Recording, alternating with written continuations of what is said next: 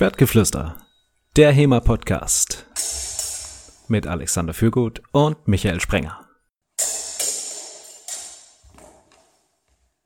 Willkommen bei Schwertgeflüster.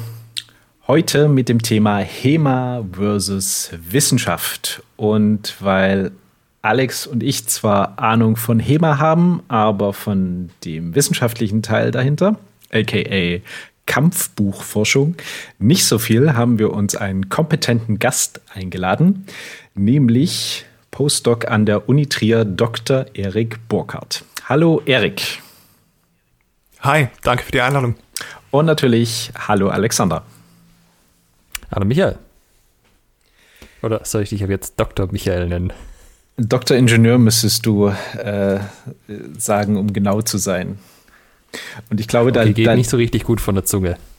Ja, da liegen nämlich die, da haben wir gleich einen knallharten Einstieg in die Folge. Da legen nämlich die Philosophen und Geisteswissenschaftler sehr viel Wert darauf, äh, dass Ingenieure äh, und deren Doktorarbeiten nicht das sind, was eine geisteswissenschaftlich, ein geisteswissenschaftliches Werk ist.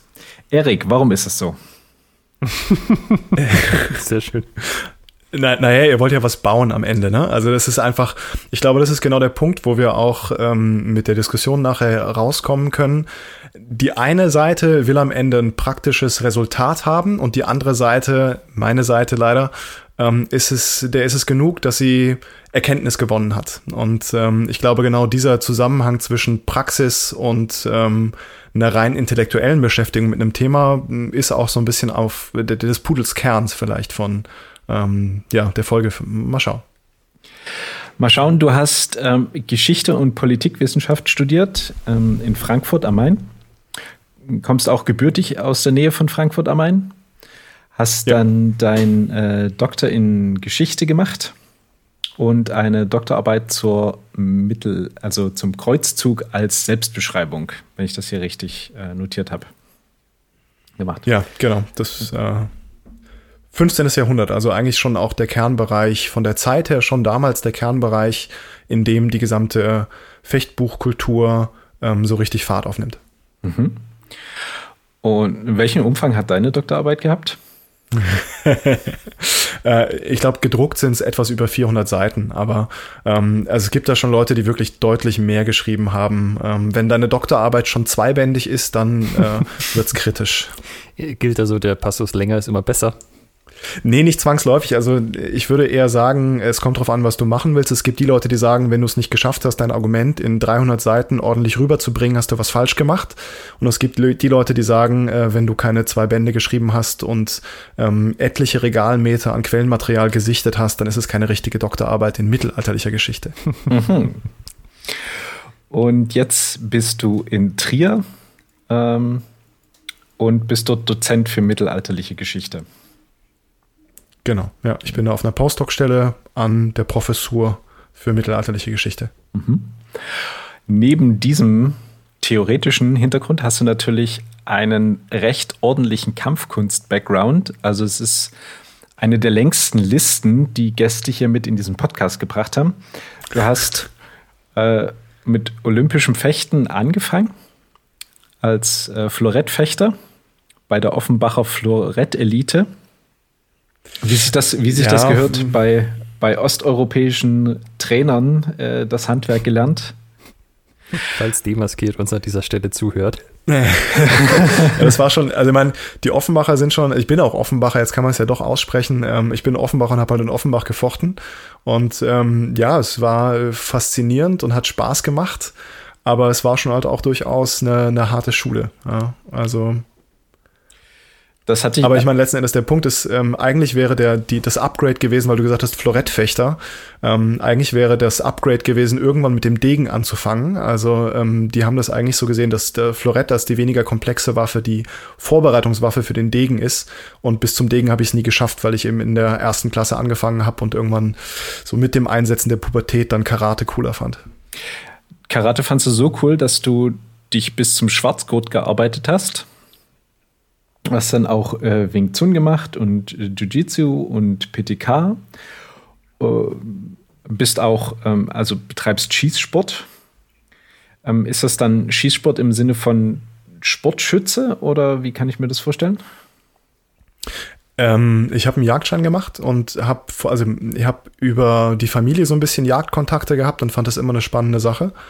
Und halt auch gerade der, der Aspekt, sich äh, sein eigenes Essen sozusagen besorgen zu können. Und ähm, habe einfach gesehen, wie wenig manche Jäger trainieren und dachte mir, ich will erstmal ordentlich schießen lernen, bevor ich ähm, das jagdlich einsetze. Und so kam das Ganze zusammen. Also ich habe sportlich geschossen, um besser jagdlich schießen zu können irgendwann. Mhm. Und nicht zuletzt hast du natürlich auch HEMA gemacht oder äh, betreibst das noch? Wie war da? Ja, so hm, mal, mal so, mal so. Wie war da der Zugang? Wie hast du mit HEMA angefangen? Ähm, tatsächlich bin ich über einen Kollegen aus der Uni dazu gekommen, der irgendwann meinte, ich kam aus Paris zurück von einem Auslandsjahr oder einem Auslandssemester und ähm, der hatte, den kannte ich über eine Reenactment-Bekanntschaft äh, sozusagen. Also der tauchte irgendwann in der Vorlesung mit seinem Topfilm auf, den er irgendwie für ein Reenactment-Event am nächsten Tag brauchte. Und da Moment, war dann er hat ihn nicht getragen, oder? nee, nee, nee, er, er, hat ihn dann schon aufgesetzt, ja. Aber ähm, nee, er hat ihn dabei gehabt und da war das Gespräch dann relativ schnell da. Und der hat mich damals, also das muss ich auch so ein bisschen gestehen, ich habe auch, das habe ich gar nicht erzählt gerade, ich habe auch ein bisschen bei den Reenactern mitgefochten am Anfang, weil ich halt Schwert, Schwerter Spenz, äh, interessant fand so aber war relativ schnell kampfkünstlerisch nicht überzeugt von dem, was da passiert und bin dann aber über dessen HEMA-Kontakte quasi zum HEMA gekommen. Okay, wie, wie lange hast du das, wann, in, in Jahren, wie, wie lange hast du dann HEMA gemacht, aktiv oder betreibst du es noch aktiv, kann man das sagen? Hm, ich trainiere immer noch ein bisschen, ja. Ich habe keine Gruppe oder habe jetzt ähm, keine, ja, keinen Verein, wo ich hier aktiv wäre. Aber also ich hatte fünf Jahre lang Unterricht. Mhm. Okay. Und bei, bei welcher Gruppe hast du trainiert? Ich war beim Richard Cole in Frankfurt. Okay. Und du würdest dich als waschechten Fecht- bzw. Kampfbuchforscher bezeichnen, oder? Das ist die Frage, wie du das definierst. Also ich forsche aktiv zu Kampfbüchern gerade. Das ist das Thema meines aktuellen Forschungsprojekts. Von daher würde ich schon sagen, äh, ich bin sowas wie ein Kampfbuchforscher. Ja. Was macht denn. Aber ist, ist, das nicht so ein Ding, was man immer machen kann? Das kommt darauf an, wie du das definierst. das, das, ist der Klassiker, das, das machen alle Geisteswissenschaftler immer, sobald du sie zu irgendwas fragst. Ja. Also eine klare Antwort kannst du von mir nicht erwarten. Ja, so wie Consultants. Ah, es kommt drauf an. Ja. ja. Wenn du mich als Elektroingenieur wir kriegen, fragst. Wir kriegen wesentlich, sorry, wir kriegen wesentlich weniger Geld als Consultants, deswegen ist der große Unterschied. Ja, wenn du mich als Elektroingenieur fragst, überlebt man das, wenn man da anfasst? Ja oder nein? Dann würde ich sagen, ja, guck in die Norm. ähm, was macht denn für dich Fechtbuchforschung aus oder Kampfbuchforschung? Und, äh, wenn wir jetzt schon die beiden Begriffe haben, sind die synonym zu verwenden? Warum verwendest du den Begriff Kampfbuchforschung lieber? Wir hatten es ja gerade schon, ähm, dass man äh, Leuten, die HEMA machen, nicht erklären muss, dass Fechtbücher auch Ringen beinhalten und andere Waffen beinhalten. Den meisten Wissenschaftlerinnen und Wissenschaftlern musst du es aber erklären, weil die erste Assoziation, die dann kommt, ist Fechten, okay, da geht es um sowas Stoßfechtenmäßiges. Die denken dann gleich an ähm, Rapier oder irgendwelche, irgendwelche anderen Stoßwaffen, weil einfach dieses Bild von dem modernen Sportfechten so stark geprägt ist. Und klar wissen wir alle, dass es die gleiche Wortwurzel ist wie to fight und dass entsprechend Fechtbücher eigentlich Kampfbücher sind. Aber ähm, um eben halt diese, diese Erklärungsleistung quasi nicht mehr bringen zu müssen in allen Arbeiten, die man schreibt, versuchen wir, wir Kampfbuchforscher in Anführungszeichen, ähm, gerade den, Term, den Terminus eben Kampfbücher zu etablieren. Also wenn du die, die älteren wissenschaftlichen Werke zu der Quellengattung dir anschaust, ähm, da wird noch oft von Fecht- und Ringbüchern gesprochen. Mhm. Und wir würden sagen, naja, die gehören natürlich zusammen. Das ist ein Genre letzten Endes. Und deswegen sprechen wir von Kampfbüchern, um nicht immer zu sagen, ja, ja, wir meinen die Fecht- und auch die Ringbücher. Wann hat sich das gewandelt? Ist das was aus den letzten Jahren oder war das irgendwie Jahrtausendwende schon? Nee, nee, das ist schon aus den letzten Jahren. Also ich meine, der Katalog von Rainer Leng von 2008, ähm, der Katalog der illustrierten äh, Handschriften, ähm, der spricht noch Fech von Fecht- und Ringbüchern. Und letzten Endes kam das, also wenn ich auch von wir Fechtbuchforscher, oder jetzt habe ich es gesagt, wir Kampfbuchforscher spreche, ähm, dann meine ich halt hauptsächlich den Daniel Jacquet, den Matthias Johannes Bauer, den Sixt Wetzler und äh, Konsorten. Ähm, und äh, also letzten Endes hat es der Daniel, glaube ich, so richtig geprägt oder versucht zu prägen mit dem 2016er Band, ähm, dieser, dieser Fightbooks Band, wo es dann eben im Englischen Fightbooks mhm. heißt. Und ähm, ich versuche das in meinen deutschen Publikationen auch so durchzuziehen. Jetzt hast du äh, unter den gerade von den äh, von den von dir genannten Personen war auch ähm, der Sixt, der schon bereits bei uns im Podcast war und der uns empfohlen hat, doch mal eine Folge mit dir zu machen und meinte so, ja, aber müssen wir vorsichtig sein, der Erik, der sagt Dinge, die die HEMA-Gemeinde nicht hören möchte. Und ähm, wenn ich jetzt mal ein, ein Beispiel konstruiere, zu dem ich gerne mal deine, deine fachliche Meinung hätte. Ich nehme ein Fechtbuch her oder ein Kampfbuch, schaue mir da ein Stück an, eine Technik und äh, versuche die zu rekonstruieren, versuche da äh, das irgendwie hinzukriegen und dann gucke ich mir das an, wie ich da eben stehe und wie ich aussehe. Und dann suche ich mir in anderen Büchern, zum Beispiel dann in Bildquellen, heraus, äh, wie, ob es diese Technik nochmal gibt und vergleiche das dann, wie, wie dort jemand dasteht und ähm, sage dann, ziehe dann Schlussfolgerungen, ob dieses Fechtbuch, dieses andere dann zum, zum gleichen, ich sag mal, aus der, zur gleichen Sippe gehört oder äh, dem, dem gleichen Stamm folgt. Was würdest du, äh, was ist deine Meinung dazu?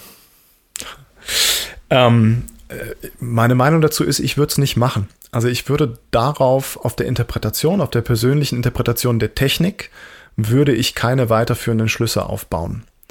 Und ähm, das Problem für mich dabei ist einfach, dass in dem Moment, wo du von einer Repräsentation von Technik, sei das jetzt eine ähm, textliche Repräsentation im Sinne von einer Beschreibung oder eine ähm, auch sehr stark verklausulierte Repräsentation im Sinne von einem, einem Merkvers, die Lichtenauerschen Verse zum Beispiel, oder eben dann halt, äh, bei Talhofer haben wir es schön, die Abbildung von der Technik. Ähm, in dem Moment, wo du von diesen Medienrepräsentation letzten Endes auf die Bewegung, die dahinter steht oder die damit gemeint ist, vielleicht schließt, ist schon eine sehr, sehr, ein sehr, sehr starker Schluss passiert. Also es ist schon eine sehr, sehr starke Interpretationsleistung. Deswegen würde ich nicht von einer Rekonstruktion von Technik sprechen, in dem Moment, wo du dich hinstellst und irgendwas ähm, mit dem Schwert praktisch machst, sondern ich würde von einer Interpretation sprechen. Ich mag mich täuschen, aber das ist doch eigentlich das, was in der HEMA-Szene die übliche Begriffsverwendung ist. Also es wird ja immer von Interpretationen geredet und das würde sich ja mit deiner Definition des Ganzen eigentlich auch decken, oder? Genau, genau. Deswegen ist vielleicht auch ähm, die, die Sprengkraft von dem, was ich zu sagen habe, gar nicht so groß bei genauerer Betrachtung. Ähm, vielleicht auch doch, wir können ja noch ein bisschen drüber reden. Aber ähm, ja, also der, der Punkt ist in der Praxis, glaube ich, von dem, was ich, was ich sagen würde, ändert sich in der Praxis der HEMA-Gemeinde, wenn du sie so nennen willst, ähm, relativ wenig. Die machen weiter ihr Ding. Ähm, der Punkt ist nur, die Frage ist, was kann dann die Wissenschaft davon weiter nutzen? Kann die Wissenschaft irgendwas davon weiter nutzen, was an technischer Rekonstruktion ähm, geschehen ist? Und jetzt, ja. Jetzt, jetzt gibt es ja verschiedene Ansätze, wie man auf irgendwas kommen kann. Man kann sagen, welche Möglichkeiten gibt es denn überhaupt? Ja, also so eine Möglichkeitsmenge aufbauen. Man kann äh, Sachen ausschließen, sagen, nee, das ist sehr unwahrscheinlich. Oder man kann sagen, es gibt sehr plausible Hinweise, dass es in eine bestimmte Richtung geht. Ich stelle mir das jetzt als ähm, geisteswissenschaftlicher Laie so vor, naja, es könnte doch zumindest dabei helfen, einem aufzuzeigen, es gäbe diese Möglichkeit. Ob es dafür Belege gibt oder nicht, ist eine andere Möglichkeit. Aber man, man hat eine, quasi eine erweiterte Möglichkeitsmenge, wenn es, äh, keine Ahnung, zehn verschiedene Zornhäube, zehn verschiedene HEMA-Gruppen gibt, dass man zumindest sagen kann, naja, die widersprechen zumindest alle nicht dem Text, also jetzt nicht direkt. Ähm, also habe ich eine Möglichkeitsmenge von zehn, wo ich vorher vielleicht nur an fünf dachte. Ist das nichts, was irgendwie äh, hilfreich wäre? Meine Frage wäre, für was ist es hilfreich? Also welche, welche, und da muss man, glaube ich, erstmal erst klarkriegen, was willst du als ähm, Geschichtswissenschaftlerin, Geschichtswissenschaftler erreichen mit deinen Arbeiten und was willst du als ähm, Fechterin, Fechter erreichen? Mhm. Und ich glaube, das ist ein Unterschied. Also ähm, die, die Beschäftigung mit der Vergangenheit ist erstmal eine, ein intellektuelles Unterfangen. Uns geht es nicht darum, irgendwas in der Praxis umsetzen zu können am Ende von dem, was wir machen. Ja. Uns geht es darum, also die, die klassische Frage, die ich versuche meinen Studierenden beizubringen, wenn sie eine Quelle vor sich haben, ist, wenn diese Quelle die Lösung war, was war dann das Problem? Mhm. Ja, also das heißt im Prinzip sich zu fragen, wie ist denn das zustande gekommen, was du vor dir liegen hast? Und da gibt es tatsächlich, was die Kampfbücher angeht, aus meiner Perspektive wesentlich interessantere Fragen als, wie haben die ihren Zornhau gemacht?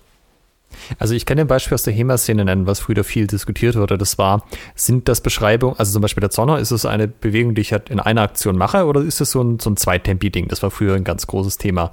Und bevor das quasi Leute hingekriegt haben, das in einem Tempo zu machen, also in einer Bewegung, war es halt so ein, ja, pf, wahrscheinlich sind es zwei. Und dann habe ich halt gesehen, ah nee, ich kann es auch in einer machen, dann ist es ja vielleicht eher das eine oder das andere. Aber sowas ist nicht relevant für die Art von äh, Forschung, die du betreibst, meinst du?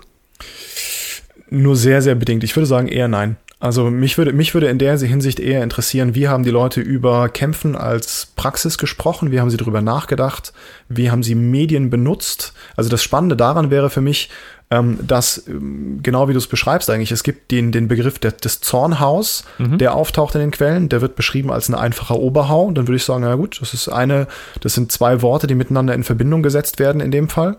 Ähm, und dann gibt es den Zornhau-Ort. Und die Frage, die du jetzt gestellt hast, ist, was verbirgt sich hinter diesen Worten an mhm. Bewegungen letzten Endes?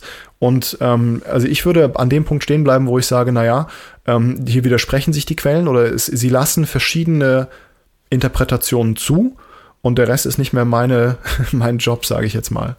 Ähm, also ich würde tatsächlich an dem Punkt aufhören, über die repräsentierte Technik nachzudenken oder darüber zu schreiben als Wissenschaftler, ähm, wo ich den Boden von einer wirklich ähm, gut begründeten Schlussfolgerung verlassen würde. Und ich glaube, das ist auch genau der, der Unterschied zwischen einer mm, Rekonstruktion oder den, dem Versuch einer Rekonstruktion oder einer Interpretation in dem Fall, die auf eine Praxis abzielt, weil ich am Ende ja irgendwas machen will, irgendwas machen kann, in einem, in einem Gefecht mich irgendwie verhalten muss zu mhm. meiner Übungspartnerin. Ähm, und auf der anderen Seite jemandem, der sagt, naja, ähm, ich will das nur rekonstruieren, was hier drin steckt, was für sprachliche Strukturen, intellektuelle Strukturen, was in der Quelle niedergelegt ist. Das interessiert mich. Und ich muss das nicht, ich muss das nicht umsetzen können.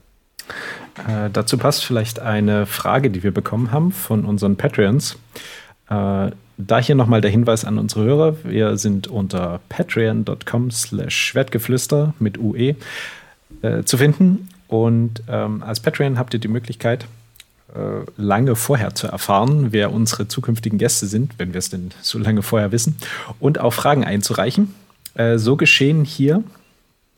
Und äh, einen unserer Patreons würde interessieren. Äh, er schreibt, mich würde interessieren, wie Eriks Verhältnis zu Laieninterpretationen historischer Fechtbücher ist. Ist es seiner Einschätzung nach überhaupt möglich, ohne, entsprechende akademischen, ohne entsprechenden akademischen Hintergrund aus den Geschichts- bzw. Sprachwissenschaften Techniken und Prinzipien für unser heutiges Training im Bereich HEMA authentisch bzw. quellennah aufzubereiten und zu verstehen?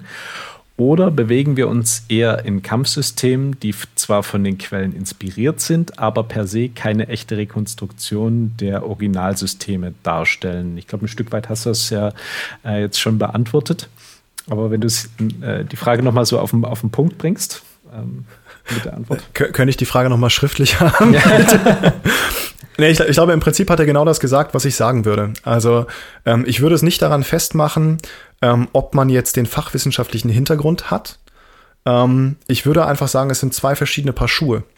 Also es ist wirklich, es sind zwei verschiedene, es ist so ein bisschen mein, meine Metapher dafür wäre, ähm, du hast diese ähm, archäologischen Überreste von irgendeiner Vase, ja, ähm, oder von einem Trinkgefäß, ist eigentlich ein besseres Beispiel. Du hast ähm, drei Scherben von einem, wahrscheinlich von einem Trinkgefäß und der Job von jemandem, der das jetzt einfach nur analysieren will, würde sich diese Scherben ganz genau anschauen ähm, und würde vielleicht schauen, wo sie aneinander passen könnten oder wo vielleicht Stücke fehlen.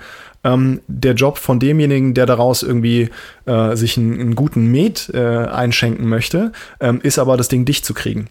Und ich glaube, das ist genau der Unterschied. In dem Moment, wo du es benutzen willst, musst du, kannst du keine Lücken lassen, dann musst du versuchen, die Lücken zu schließen mit modernem Material und musst es in eine Praxis umsetzen können. In dem Moment, wo dich ähm, rein der, die Struktur des Artefakts interessiert oder die Struktur der Quellen interessiert, ähm, da bist du auf einer relativ soliden wissenschaftlichen äh, Argumentationsbasis.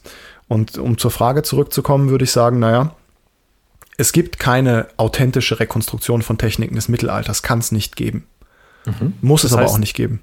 Das Problem ist gar nicht die Art und Weise, wie das im HEMA gemacht wird, also dass am Ende nicht irgendwie äh, Peer-Reviewed Journal Paper rausfallen, sondern das Unterfangen an sich ist was, was wissenschaftlich nicht auf soliden Beinen steht aus deiner Ansicht.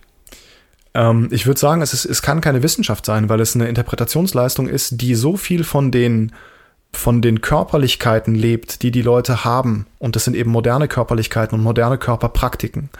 Ähm, das, das kann keine, also das kann keinen wissenschaftlichen Anspruch haben am Ende. Das ist so ein bisschen so wie, und es, es muss es auch nicht. Es gibt, wir hatten vorhin das Beispiel im Vorgespräch schon gehabt, es gibt ja auch Musikwissenschaft und das ist ein intellektuelles Auseinandersetzen mit Musik und es gibt Musikerinnen und Musiker. Leute, die HEMA machen, sind Kampfkünstlerinnen und Kampfkünstler, aber müssen doch keine Wissenschaftler sein. Äh, was meinst du mit dem, heutige Körper sind nicht mittelalterliche Körper? Ähm, die Frage ist, das ist so eine Frage, die einem öfter mal begegnet, wenn man dann über HEMA spricht. Und er sagt, naja, wir haben doch alle zwei Hände, ähm, zwei Arme, einen Kopf und wenn man den Kopf abschlägt, läuft der Kerl in der Regel nicht mehr weiter. Also es ist doch Körper eigentlich das gleiche im Mittelalter oder heute. Ähm, dann, äh, das ist aber ein Argument, was hinkt, weil letzten Endes Körper so stark von den Lebensumständen geprägt sind, so stark von der Ernährung geprägt sind, so stark von ähm, Artefakten wie Schuhwerk oder ähm, Büroarbeit, Bürostühle, was auch immer, alles Mögliche prägt deinem Körper ja eine bestimmte Struktur auf. Also ich würde vom Körper eher als einem historisch gewordenen Artefakt sprechen, der durch seine Praktiken ähm, oder durch, durch die Art und Weise, wie er benutzt wird im, im alltäglichen Gebrauch, ähm, überhaupt erst geformt wird. Und da sind die mittelalterlichen Körper einfach völlig andere ähm, als heutige Körper. Ähm, das fängt schon damit an, wie viel die Leute gelaufen sind, wie oft die Leute geritten sind, was die Leute gegessen haben, wie früh die Leute in bestimmten Körperpraktiken ausgebildet wurden. Ähm, du kannst dir überlegen, äh, im Mittelalter ähm, haben Leute, die wirklich professionelle Kämpferinnen, Kämpfer waren, meistens waren es Männer, haben äh, ab einem ab einem Alter von sechs äh, angefangen, Unterricht zu bekommen. Und das ist einfach was, was äh, moderne Körper, die im Freizeitsportbereich, ohne dass sie unter Lebensgefahr wären, wenn sie es anwenden müssten, ähm, versuchen, mit Schwertern umzugehen, ähm, da kommen die einfach niemals hin. Und gleichzeitig ist ja auch das Spannende, dass die Kampfkünste oder die, die Kampftechniken, die wir uns anschauen, dafür gemacht waren, um Körper zu verändern. Also das weiß jeder, der ähm, heute Kraftsport macht, jeder, der sich mit, ähm, mit Stretching auseinandersetzt. Du veränderst deinen Körper bewusst durch die Dinge, die du trainierst. Und das ist einfach eine Sache, wo ähm, Leute des Mittelalters eine andere Ausgangslage hatten als heutige Fechterinnen und Fechter und wo dementsprechend nicht gesagt ist, dass das, was mittelalterliche Körper konnten, deckungsgleich ist mit dem, was moderne Körper können. Also du meinst es zum Beispiel, dass man bestimmte Positionen nicht mehr oder nicht mehr bequem einnehmen kann, weil man irgendwie vom, von der Büroarbeit so verspannt ist, dass man, ähm, dass die Muskulatur ganz anders ausgeprägt ist, um die Sachen, die Waffen zum Beispiel ganz anders zu führen. Unter anderem, ja, unter anderem. Also ein gutes Beispiel ist, ähm, ich habe Daniel Jacquet schon genannt, der ja sich sehr intensiv mit dem Kampf im Harnisch oder mit Harnischgebrauch äh, überhaupt auseinandergesetzt hat und der erstmal mehrere Jahre lang diesen Harnisch im Alltag getragen hat, bis sich sein Körper daran gewöhnt hat, diese Gewichtsverteilung und dieses zusätzliche Gewicht ähm, überhaupt zu handeln. Und das ist eine Sache, die Leute, die das professionell gemacht haben, und wir müssen davon ausgehen, dass ähm, zumindest Okay, ich würde jetzt nicht immer davon ausgehen, dass alle Leute, die Fechtbücher schreiben oder Kampfbücher schreiben, immer Profis waren. Ich glaube, die meisten waren es schon. Ähm, aber wir können davon ausgehen, dass die einen ganz anderen Zugang zu diesen Techniken hatten als jemand, der das heute, ähm, der heute im Haupt, hauptberuflich Grafikdesigner ist und nebenbei ähm, im Harnisch trainiert. Hm, Hannes ist jetzt ja ein ziemlich extremes Beispiel wegen den zusätzlichen Belastungen durch die Rüstung. Aber ich meine, ich könnte mir jetzt ja auch überlegen, ich nehme zum Beispiel Leute, die dann irgendwann zu Olympia fahren, also Leistungssportler, die ja auch von Kindesbeinen an trainiert worden sind. Ähm, das wäre aber immer noch was anderes, weil die mit einem anderen Zielkontext trainieren würden oder die, die Art und Weise, wie sie ihren Körper verändern würden, so sehr auf die Sportart angepasst wären, dass es nicht um die Trainings, um, ähm, also nicht ums Pensum geht, sozusagen der körperlichen Bewegung, sondern auch spezifisch um die Art und Weise. Genau, also ich würde sagen, der Kontext der Bewegung ist entscheidend. Also der, ähm, der Punkt einfach, dass du eine Fechtpraxis unter anderem auch einübst, um damit in lebensgefährlichen Situationen bestehen zu können, wobei wir auch noch darüber diskutieren können, ob das immer der Kontext der Fechtpraxis ist, die in den Kampfbüchern beschrieben werden. Das würde ich auch nicht so sehen. Mhm. Ähm, aber die Potenzialität gibt es. Und das fällt einfach zum Beispiel beim modernen Sportfechten völlig raus. Die kämpfen nur um Punkte und da geht es darum, ähm, dass sie, dass sie, ja, dass sie ihre Titel holen oder dass sie ihre Titel verteidigen. Es geht nicht darum, dass sie dabei lebensgefährlich verletzt werden könnten. Und ich glaube, die, ähm, ja, und gleichzeitig ein gutes Beispiel wäre vielleicht auch beim Fechten allein das Vorhandensein von einer Maske. Ähm, das Vorhandensein von einem Trainingsgerät, mit dem du sehr einfach ähm, schwere Verletzungen im Gesichtsbereich verhindern kannst und dementsprechend das Fehlen von der Angst im Gesicht getroffen zu werden. Also allein wenn du diese ganzen ähm, sehr starken Ausfallschritte anschaust, ähm, die sich im Prinzip ja, die ja im Prinzip mm, deinen Körper einer Gefahr aussetzen würden, wenn du die Maske nicht hättest.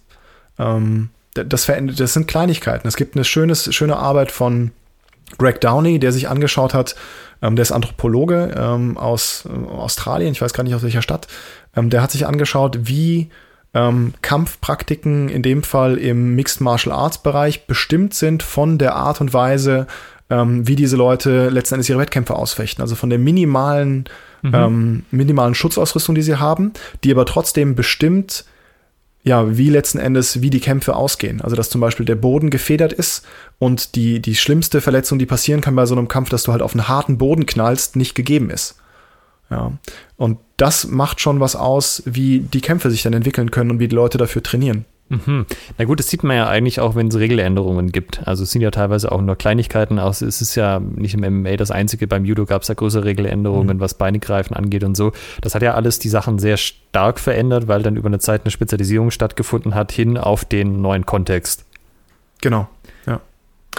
Aber mhm. haben wir dann nicht das, oder äh, nicht aber, aber dann haben wir ja das generelle Problem auch wieder, dass dieser Kontext von Gewalt oder von potenziell tödlicher Gewalt, dass wir den ja so oder so nie nachstellen werden können heute oder zumindest nicht auf legalem und äh, äh, vernünftige Art und Weise. Genau, also ich würde, ich würde ähm, aus kulturtheoretischer Sicht die These aufstellen, dass die Art und Weise, wie die Körper gebraucht werden im Kampf, die Techniken, dass die immer in Relation stehen zur Kultur der, des Kämpfens zu der jeweiligen Zeit. Und da haben wir sowieso ähm, das Problem, dass wir niemals die Kultur des Mittelalters äh, wieder herzaubern könnten, um auszuprobieren, ob unsere Techniken in der Zeit funktioniert hätten. Ähm, und äh, das ist einfach ein generelles Problem, dass du so eine Situation nie rekonstruieren kannst und dementsprechend niemals den ursprünglichen Kontext der Techniken hast. Äh, du hast immer den Kontext, in dem, du's, in dem du dich damit beschäftigst. Und das ist halt bei uns der eines modernen sportlichen, einer modernen sportlichen Freizeitaktivität. Dazu passend haben Das hatte ich mit Michael auch mal in irgendeiner Folge besprochen, so dieses, ähm, heute, wenn man irgendwie Stress mit jemandem hat, haut man ihm kräftig ins Gesicht, weil es irgendwie unter kultureller Kontext ist, dass man das macht und im Mittelalter hätte man vielleicht eine andere Angerungen oder so, weil das da eher der Kontext gewesen wäre. Solche Fragen meinst du auch? Auch, ja. Also es ist halt einfach, es ist sehr stark davon geprägt, wie die Leute sozialisiert sind, wie sie sich im Kampf verhalten und wie sie sich generell im Alltag verhalten. Und ähm, ja, und in die, aus diesem Kontext stammen die Medien, die auf Techniken verweisen, die wir uns heute anschauen können, aber wir können nicht zu dem ursprünglichen Verständnis der Leute damals und auch nicht zu den ursprünglichen Techniken zurück. Mhm. Damit zusammenhängt äh, noch eine, eine Patreon-Frage, die ist auch vielleicht dann wieder so ein bisschen auf den Punkt bringt. Äh, wie nah ist deiner Meinung nach das Fechten der heutigen HEMA-Szene in Deutschland und international an den originalen Kampfkunstsystemen der, Malig der damaligen Zeit dran? Kann man das überhaupt so, kannst du es überhaupt beziffern? Und wenn ja, wie nah ist es dran? Fünf. Welche Einheit? Fünf. ähm, nee, kann ich nicht beziffern. Und würde ich auch so ähm, würde ich auch so nicht beantworten wollen, glaube ich, weil ähm, ich die Frage, die Frage schon problematisch finde vom Setup her. Also ich glaube, ich glaube nicht, dass dadurch, dass niemand stirbt und dass niemand schwer verletzt wird und dass äh, keine scharfen Klingen verwendet werden und dass das eigentlich nur Leute machen, die äh, im Durchschnitt drei Stunden pro Woche trainieren, ähm, glaube ich nicht, dass es so wahnsinnig nahe dran ist. Ich weiß es aber nicht und ich wüsste nicht, wie ich es als Historiker muss ich sagen, ich habe keinerlei Zeugnisse, die mir diese eine Beantwortung dieser Frage erlauben. Und das ist auch genau das Problem. Also das Problem ist, dass ich tatsächlich als Wissenschaftler brauche ich empirische Daten, auf die ich meine Aussage stützen kann. Und die haben wir halt einfach nicht. Wir haben über, selbst über die Kampfkunstpraxis der Zeit haben wir kaum, kaum Aussagen. Wie müssten solche Zeugnisse aussehen? Puh, ähm, also wo, wo man so ein bisschen anfangen kann, sich dem anzunähern, wäre zum Beispiel, wenn du dir anschaust, ähm, Fechtschulpraxis. Ich denke, das, was, was diese, diese spätmittelalterliche, frühneuzeitliche Fechtschulpraxis, wo tatsächlich eher Wettfechten, allerdings ohne große Schutzausrüstung ausgefochten wurden, ähm, wo durchaus auch Verletzungen zustande kamen, ähm, wo man Berichte davon hat, wie jemand zum Beispiel auf einer Fechtschule versehentlich erschlagen wurde und man sich dann das Gerichtsverfahren anschaut, dass der freigesprochen wurde, weil er es nicht mit bösem, böser Absicht getan hat und weil es halt einfach ein Unfall war und weil er keine verbotene Technik angewendet hat.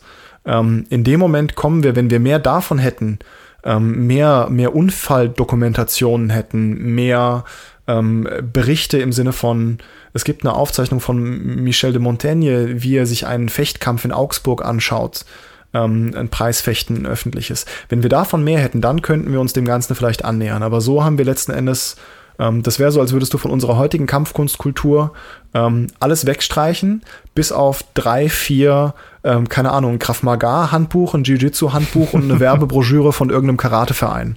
Ja, wenn du alles andere wegschmeißen würdest, ähm, dann könntest du auch nicht genau sagen, wie hart die sich wirklich gehauen haben oder ähm, wie das wirklich in der Praxis aussah.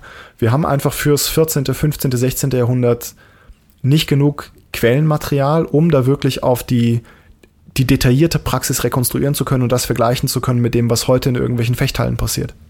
Wenn du sagst, wir haben da nicht genug, meinst du ein, es existiert physikalisch nicht genug oder ist ein, es ist in den Archiven und halt nicht aufgearbeitet worden? Weil es gibt ja sowohl von Ulm als auch von Nürnberg so Sachen wie, ah, in diesem Jahr, da war in einem halben Jahr irgendwie 40 Fechtschulen, die in den Ratsprotokollen festgehalten worden sind und so. Das klingt zumindest für mich immer so, als gäbe es da schon einiges, was man sich anschauen könnte. Ähm, da gibt es einiges und da ist äh, noch nicht so viel Forschung gelaufen, dass man das abschließend sagen könnte. Also das mhm. wird auch Teil von meiner Arbeit sein. Ich würde mir gerne Augsburg anschauen und tatsächlich die Ratsregister von Augsburg anschauen, ähm, was ich da über die Praxis herausfinden kann. Aber so, dass ich wirklich sagen könnte, das, was heute passiert, mit dem zu vergleichen, was damals passiert ist, ich glaube, das wird es niemals geben, weil es diese detaillierten Aufzeichnungen nicht gibt. Ähm, also wenn du sagst, es gibt so und so viele Aufzeichnungen zu Fechtschulen, ja, dann wissen wir vielleicht, wer die gemacht hat, wann die gemacht wurde und äh, ob es zu Zwischenfällen gekommen ist. Aber wir wissen trotzdem nicht, wie, wie es ausgesehen hat, wie sich es angefühlt hat, was die Leute gedacht haben, was die Leute gemacht haben. Ähm, das wird nur sehr, sehr approximativ erschließbar sein. Also sehr, sehr schwierig, sehr, sehr, mit sehr, sehr großen Einschränkungen. Du hast jetzt schon so ein kleines bisschen den, ähm, den Bogen geschlagen zum Thema äh, Gewalt. Also wir haben ja das, äh, das äh, ich will es jetzt nicht als Problem bezeichnen, aber es ist ja so, dass wir heute, so wie du gesagt hast, nicht mehr mit scharfen Waffen kämpfen, nicht mehr äh, ungeschützt kämpfen, zumindest ähm, diejenigen, die das ähm, publik machen, äh, oder sag mal, seriös publik machen vielleicht. Ähm, ähm, was, welcher, wie, wie ordnest du Gewalt in den historischen Kontext der Fechtbücher ein ähm, und in das damalige, in die damaligen Kampfsysteme? Also, welche Gewaltlevel hat es vielleicht gegeben und ähm, wann wurden sie angewandt? Okay super schwieriges Problem, weil da ja schon im Prinzip drinsteckt die Frage, die ja auch diskutiert wird, für welchen Kontext, für welchen Anwendungskontext sind denn eigentlich diese Kampfsysteme bestimmt? Und da würde ich auch sagen, ich würde das nicht über einen Kamm scheren. Also ich würde das durchaus ähm, differenziert betrachten und würde mir vor allem der ähm, bewusst halten, dass das auch Dokumentationen sind, die aus einer didaktischen Praxis stammen, also die aus einer, einem Übungs-, einem Lernkontext stammen das sind ja keine Aufzeichnungen von realen Kämpfen und was da wirklich passiert ist. Das sind ja Leute, die von professionellen, oder es sind Bücher, die von in der Regel professionellen Lehrern oder in deren Umfeld entstanden sind. Und damit haben sie auch im Mittelalter das gleiche Problem, das heute Kampfkunst als Praxis hat, nämlich dass sie reale Gewalt in der Regel nur simuliert und nicht real ausübt. Ich meine, stell dir vor, du gehst irgendwo hin und sagst, guten Tag, äh, lieber Kraft-Mager-Lehrer, liebe Kraft-Mager-Lehrerin, ich möchte lernen, wie man sich gegen ein M16 verteidigt. Und dann holt ihr eins raus, lädt es durch und er schießt jemanden damit und er gesagt, der hat's schlecht gemacht. Und dann, dann, dann soll jemand anderes mit dem M16 auf äh, die Lehrerin anlegen und die ballert dem das Ding aus der Hand und bricht ihm dabei die Nase. Wird nicht passieren. Ähm, das heißt, was passieren wird, ist eine, die werden ein, ein Plastik-M16 aus dem Schrank holen ähm, und dann wird man damit eine Übungssituation kreieren, wo man, wo gezeigt wird, wie eine Entwaffnungstechnik mit einem Sturmgewehr aussehen könnte. Ja, ähm, das heißt, auch die, die Praxis, die wir uns anschauen, ist immer nur die Simulation von der im Ernstfall anzuwendenden Technik und damit immer besteht immer die Notwendigkeit zu legitimieren, warum das denn wirklich gute Technik ist, warum das denn im Ernstfall wirklich funktioniert. Und das Entscheidende ist, dass die Kampfbücher das gleiche Problem haben. Oder die Leute, die im Mittelalter Kampfkunst unterrichtet haben, haben in der Regel das gleiche Problem. Und das siehst du auch in vielen Fechtbüchern. Jetzt sage ich die ganze Zeit Fechtbücher, ist furchtbar. Kampfbüchern. ähm, du siehst das ganz oft, du siehst es zum Beispiel schon im 3227a, dass nämlich im, im, im Vorwort, wo die Lichtenauersche Lehre beschrieben wird von diesem anonymen Glossator, ähm, ganz viel Material aufgefahren wird, um zu begründen, warum das denn jetzt überhaupt äh, der heiße Scheiß war, was der Lichtenauer gemacht hat. Ja, ähm, dass er das richtig drauf hat und dass die anderen alles nur Leichmeister sind und es nicht drauf haben und der Lichtenauer, der hat es aber richtig drauf gehabt. Das ist eine Form von Polemik, die du ganz oft in Fechtbüchern, ach Gott, schon wieder, in Kampfbüchern findest, ähm, weil nämlich die Notwendigkeit besteht zu begründen, dass das im Ernstfall wirklich funktioniert. Und so würde ich auch tatsächlich Thalhofers explizite Gewaltdarstellung in der Handschrift von 1459 aus Kopenhagen lesen. Der konnte das im Zweifelsfall den Leuten vor die Nase halten, sagen, pass mal auf, wenn ich die und die Technik mache, dann hacke ich dem einfach die Hand ab oder den Kopf. Das konnte der denen niemals zeigen, aber er konnte, er konnte ihnen ein Bild zeigen, ähm, wo es drauf abgebildet ist. Und dann konnte man das zumindest verbalisieren. Also analog zu heute zum Graf Maga, wenn wir bei dem Beispiel bleiben, mit das ist der krasse Selbstverteidigungsscheiß. Die Chance, dass du es tatsächlich brauchst, ist so gering, dass es nicht auffällt, wenn es tatsächlich mal nicht klappt. Aber wir müssen es irgendwie verkaufen, weil 99 Prozent der Leute kommen halt wegen der Versprechungen, weil sie irgendwie ein gutes Gefühl haben wollen, nicht weil sie, äh, weil es realistisch ist, dass sie das wirklich anwenden müssen irgendwann. Auch, aber ich meine, du musst dir schon mal angucken, wie, wie groß ist die Wahrscheinlichkeit in, ähm, in Deutschland, sage ich jetzt mal, wirklich Opfer von einem spontanen, gewalttätigen Angriff auf der Straße zu werden. Ähm, und wie viele Leute, und setzt das mal in Relation dazu, wie viele Leute tatsächlich in Selbstverteidigungskurse gehen. Ja, genau, ähm, das meine ich ja. Die meisten genau, wenden ja, es nicht genau. an. Genau, die meisten wenden es nicht an. Wenn die Leute sich wirklich schützen wollten, müssten sie lieber beim ADAC ein Fahrsicherheitstraining machen. Weil einfach mehr Leute auf den Autobahnen sterben als irgendwo in der Fußgängerzone. Ähm, also das heißt, die, die Virtualität, also die, die, die, die Simulation von dieser Praxis ist auch in der heutigen Kampfkunstwelt gang und gäbe und zentral. Da hatten die im Mittelalter kein anderes, äh, keine andere Ausgangssituation. Du konntest nicht, wenn du beim ähm, bei Herzog, Herzog Eberhard im Barte ähm, als neuer Kampfkunstlehrer anfangen wolltest, konntest du nicht einen von dessen Höflingen umboxen. Ja, du musstest auch zeigen, dass du es drauf hast, aber dass du trotzdem höflich und äh, niemanden verletzt, während du den Kram äh, quasi, quasi vorführst, sozusagen. Haben wir dann das ist ja auch jetzt eine ganz zentrale Annahme. So dieses, mhm. das war zum Beispiel für den Ernstkampf, ist ja eine ganz zentrale Annahme. Wenn man davon ausgeht, komme ich ja auch zu einem völlig anderen Ergebnis, als wenn ich von irgendwas anderem ausgehe. Und das ist ja auch so ein viel rezitiertes Ding, der jemals sehen, ja, das Lichtenauer, langes Schwert, ganz klar, das ist Ernstkampf. Zack, ab, Stich ins Gesicht, passt schon. Wie sicher sind wir uns, dass das stimmt, dass das nicht so stimmt? Äh, ist das, also ich meine, ich pick mal das Lichtenauer im Speziellen raus, weil da die langen Schwertteilen ja die meisten Leute machen. Wissen wir da ungefähr irgendwas, wie es da aussieht? Da wäre ich super vorsichtig. Das ist wieder genau der Punkt, wo ich sagen würde, ähm, da würde ich mich nicht auf eine Aussage festlegen, sondern würde es eher in der Schwebe halten. Ähm, genau wie heute. Ich meine, im Prinzip die Techniken, wo es darum geht, jemanden M16 aus der Hand zu nehmen. Es gibt Leute in Israel, die das trainieren, die das auch machen müssen. Ähm, das ist nominell das gleiche System. Ja, das ist immer noch eine, eine, eine Praxis, die, die da im, im Gebrauch ist. Ähm, müssen die Leute das auch, die das hier in, keine Ahnung, in irgendeinem bayerischen, in der bayerischen Kleinstadt lernen? Ja, wahrscheinlich nicht, weil es auch da weniger M16s im, im Umlauf sind. Ähm, ich würde das nicht, ich würde das nicht pauschal beantworten. Was ich sagen würde, ist, dass ich, oder wo ich, wo ich stehen bleiben würde, ist, wäre, dass ähm, sich sowohl Talhofer als auch Lichtenau oder Lichtenauer Überlieferungen gerne auf den Ernstkampf als Kontext berufen, für den ihre Techniken gut sein sollen. Ob das tatsächlich im Ernstkampf genauso angewendet wurde oder ob das tatsächlich auch ähm, von den Leuten, die das trainiert haben, für den Ernstkampf trainiert wurde, das weiß ich nicht. Solange mir niemand einen Quellenbeleg bringt, der sagt, naja, ich habe die und die Schlacht nur überlebt, weil ich vorher beim Johannes Lichtenauer trainiert habe, mhm. solange würde ich das auch nicht sagen. Also das, da habe ich einfach keine Datengrundlage, auf der ich diese Aussage treffen könnte. Haben wir denn überhaupt Daten, wie damals trainiert wurde? Also wir haben die, die Fechtbücher und dort ist eine sehr blumige Beschreibung von ähm, Techniken. Und ähm, ja, man, man kann jetzt anfangen, die quasi durchzuturnen aber gibt es Beschreibungen, wie wirklich damals unterrichtet wurde? Für die Zeit, mit der ich mich beschäftige, nicht. Also ich kenne keine. Wenn mir jemand welche bringt, bin ich super froh. Ähm, ich kenne sie nicht. Das ist genau ein, ein Problem. Das sind alles, wir würden sagen, es sind normative Texte. Also Texte, die was vorschreiben. Texte, die ein Idealbild formulieren. Texte, die eine Theorie liefern. Wie es in der Praxis konkret ausgesehen hat, können wir aus diesen Texten teilweise so ein bisschen approximativ erschließen. Wir können es so ein bisschen erahnen, aber wir wissen es nicht. Das ist genauso, wenn du, ich hatte vorhin das Beispiel schon gebracht, ähm, wenn du noch ein Karate-Lehrbuch aus den 70ern hast, ähm, dann weißt du trotzdem nicht, wie es da bei denen im Dojo zugegangen ist. ähm, ja, also das ist genau, das ist genau die gleiche Diskrepanz, mit der wir kämpfen, ähm, wenn wir uns Kampfbücher anschauen.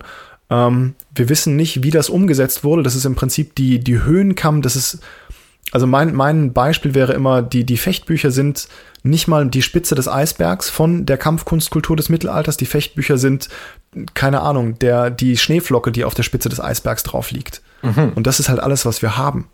Ähm, deswegen ist es so schwierig, auf die Praxis, auf die tatsächliche Praxis des Mittelalters zu schließen. Warum macht man sich dann, also warum macht man sich dann überhaupt die Mühe? Denn wenn du, wenn ich dieses Beispiel jetzt äh, konsequent fortdenke, würde ich sagen, anhand der Schneeflocke auf den Eisberg zu schließen, ist völlig unmöglich. Warum macht man sich jetzt trotzdem die Mühe, dort äh, Fechtbuchforschung zu betreiben? Du meinst mich jetzt? Zum Beispiel. Mich und meine Arbeit. ähm, weil du ganz viele spannende Sachen daran, äh, daran sehen kannst. Also weil ähm, die Praxis an sich zwar nicht rekonstruierbar ist, okay, aber du kannst ganz, ganz viele mediengeschichtlich sehr spannende Sachen daran zeigen. Du kannst ganz, es sind die ersten Aufzeichnungen, die ersten detaillierteren Aufzeichnungen des europäischen Mittelalters zu Bewegungswissen. Es sind die ersten Aufzeichnungen, wo sich jemand wirklich Mühe gemacht hat, aufzuschreiben, wie man denn eine praktische Bewegung ausführt. Und äh, was man halt auch ganz, ganz schön sieht, ist, welche Strategien angewandt wurden, um diese Bewegung zu beschreiben. Also Fachlexik, äh, bestimmte, bestimmte Fachtermini, ähm, die gebraucht werden, um eine komplexe Bewegung zu benennen, erstmal nur. Und die erstmal nur als Kommunikationsmedium Sinn machen, in Relation zu Leuten, die wissen, was gemeint ist. Also wenn du sagst, äh, wenn du im mittelalterlichen Kontext der Fechtschule gesagt hast, naja, jetzt machst du mal einen Zornhau, die wussten auch, die hatten auch eine Vorstellung davon, was damit gemeint ist.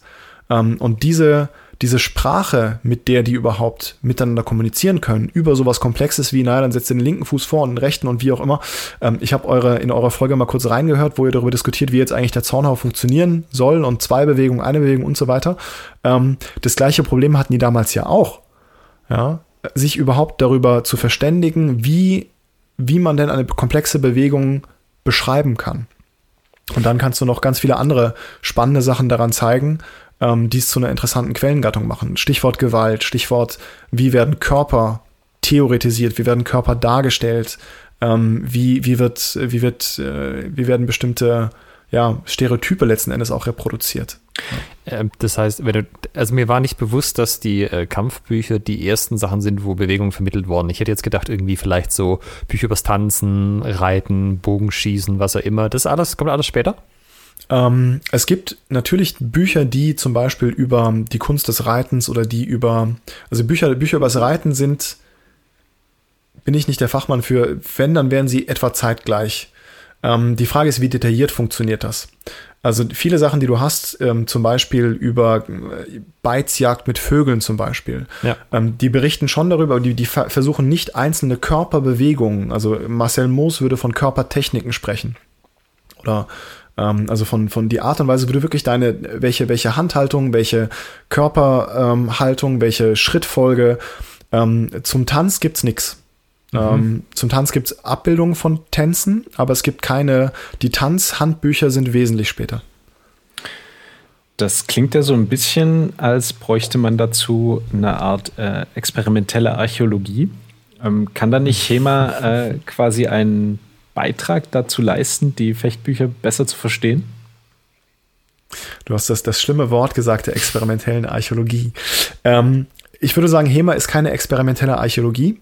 Aus einem ganz einfachen Grund, weil die experimentelle Archäologie in der Regel keine Technik rekonstruiert, die mit einem anderen Menschen interagiert. Also die, ähm, äh, die experimentelle Archäologie versucht in der Regel ähm, Benutzungsspuren an Gegenständen ähm, zu verstehen, versucht im Prinzip durch das Experiment das Objekt, was man gefunden hat, besser zu verstehen. Entweder wie es hergestellt ist oder wie es benutzt wurde. Und ähm, das Problem bei HEMA ist ja, dass man versucht zu verstehen, wie zwei Körper im, in der Interaktion miteinander funktionieren. Also der, der ja, Punkt ist ja. eine, dynamische, eine dynamische Situation, die aber notwendigerweise ja statisch beschrieben ist. Genau, ja. Und vor allem auch, ich meine, also ein gutes Beispiel wäre letzten Endes Schach, ja. Ähm, es gibt übrigens relativ frühe Schachtraktate, aber Schach ist ja so eine, ist ja auch irgendwie ein Modell von einem Kampf letzten Endes, aber es ist ja ein so stark formalisiertes Modell, ähm, dass man tatsächlich die einzelnen Züge beschreiben kann.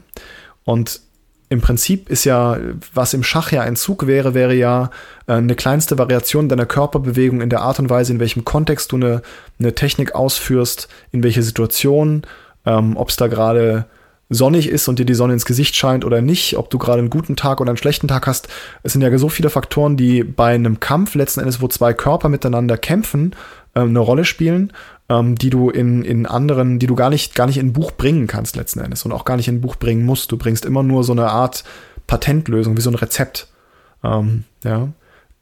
Die letzten Endes dann von der Person, die es anwenden will, auf die jeweilige Situation angepasst werden muss.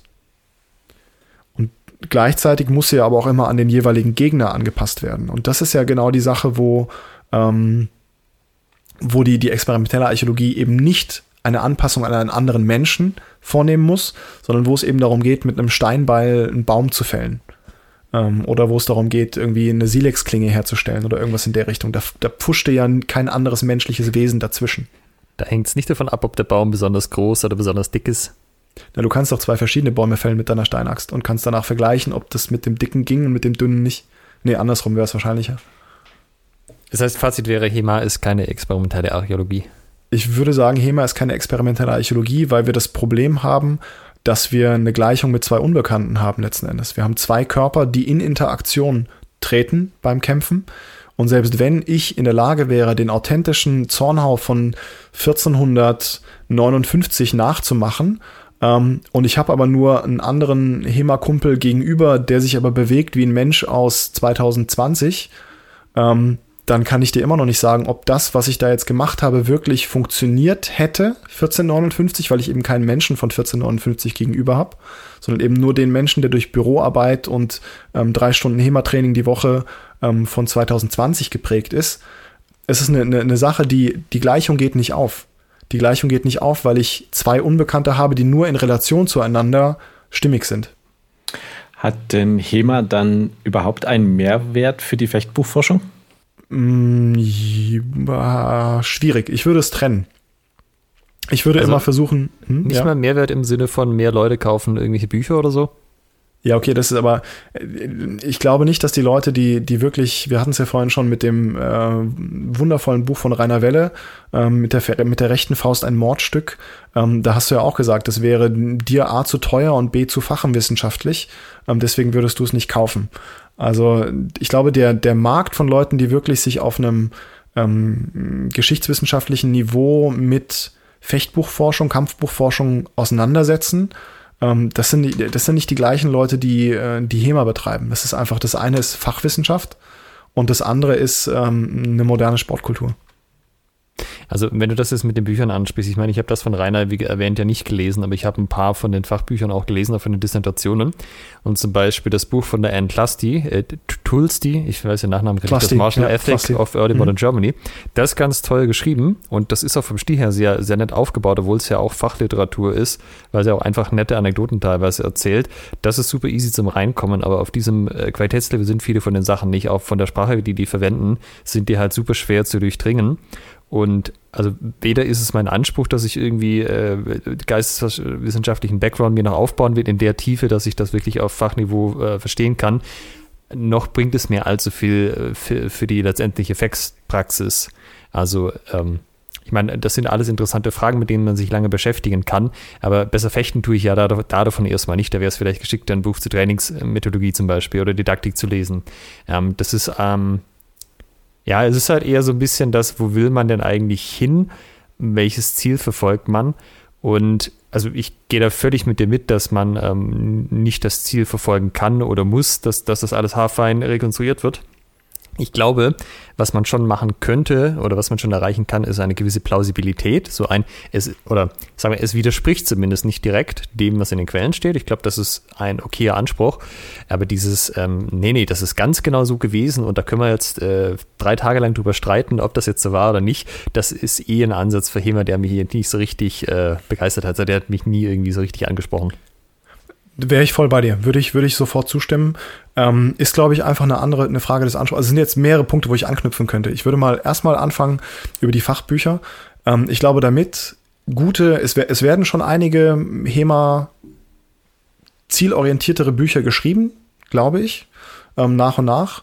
Aber dafür hat die Forschung zu diesen Quellen einfach noch äh, keine zu große Sättigung erreicht. Also der Moment, wo dazu wirklich ähm, breitenwirksame Bücher geschrieben werden, ist, glaube ich, der Punkt, wo ähm, fachwissenschaftlich wesentlich mehr passiert sein muss. Mhm. Ähm, das Ganze hat eigentlich erst so richtig, also ich würde sagen, so mit 2000, ab 2010 ging es etwas mehr los. So. Und damit ist das Ganze noch eine sehr junge Forschungsrichtung.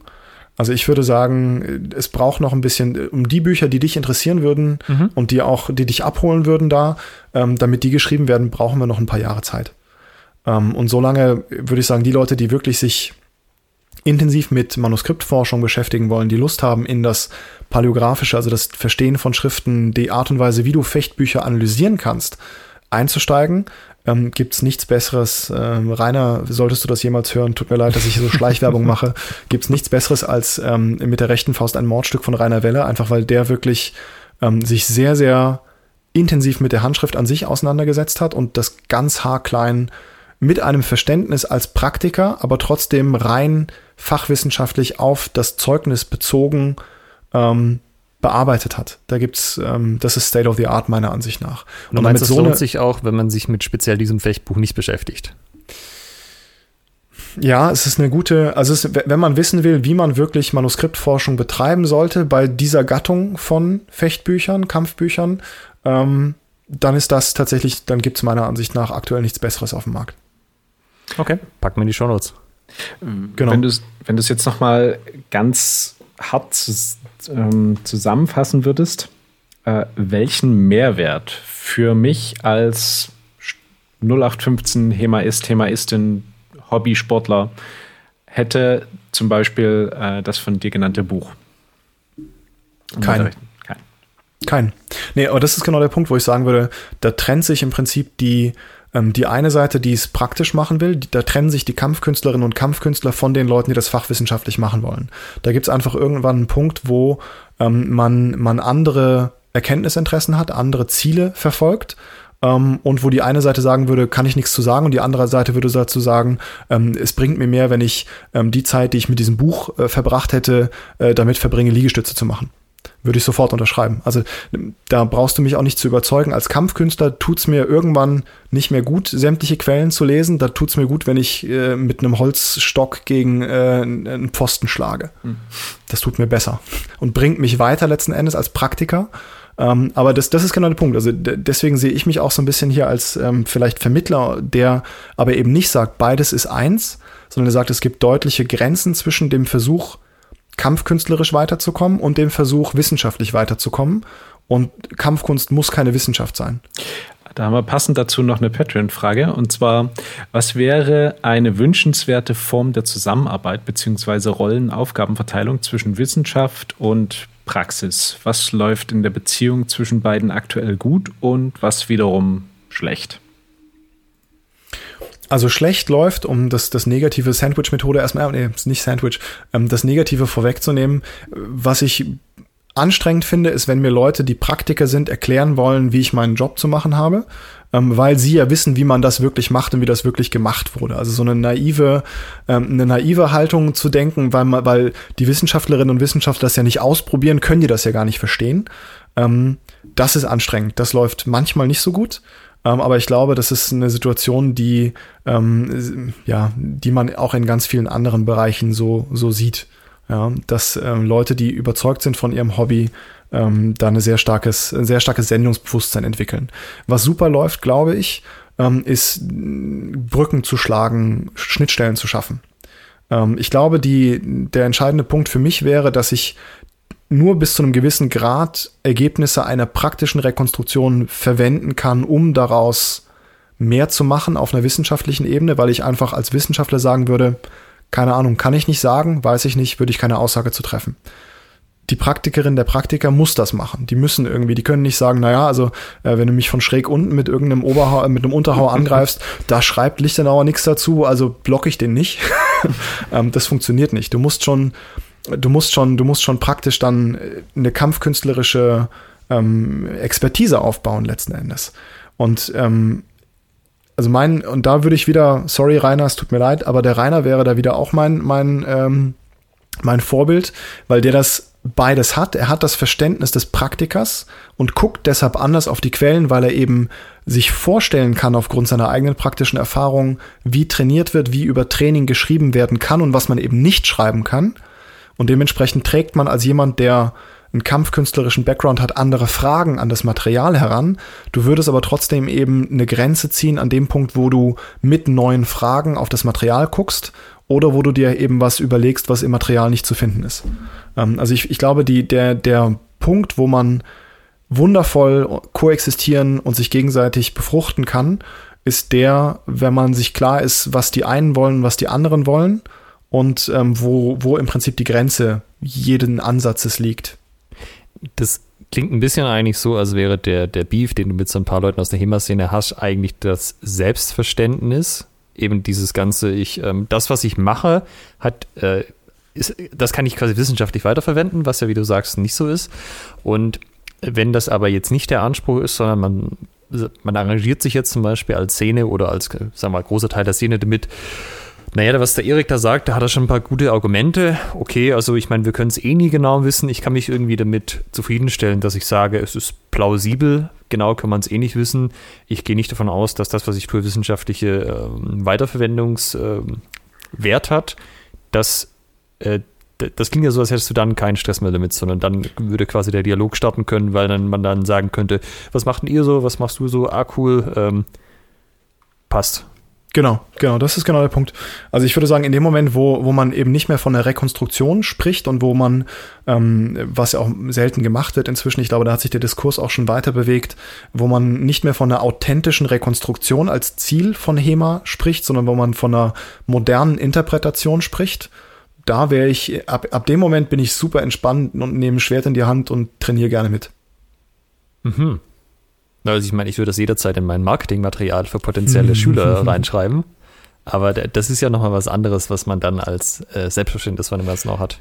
Nee, das ist genau der Punkt. Das ist genau der Punkt. Das ist der Etikettenschwindel, den ich nicht bereit bin mitzutragen. Also in dem Moment würde ich dir als Historiker einen Brief schreiben, wenn du schreibst, du vermittelst hier authentische mittelalterliche Techniken. Da würde ich dir einen, einen Brief schreiben, würde sagen, es tut mir leid, das ist, äh, das ist eine Werbung, die nicht gerechtfertigt ist und die ähm, problematisch ist. Das ist nämlich genau der Punkt, was auch viele Leute oder was man auch teilweise sieht, dass man dann sagt, naja, das ist ja eigentlich experimentelle Archäologie. Ja, nee, ist es nicht.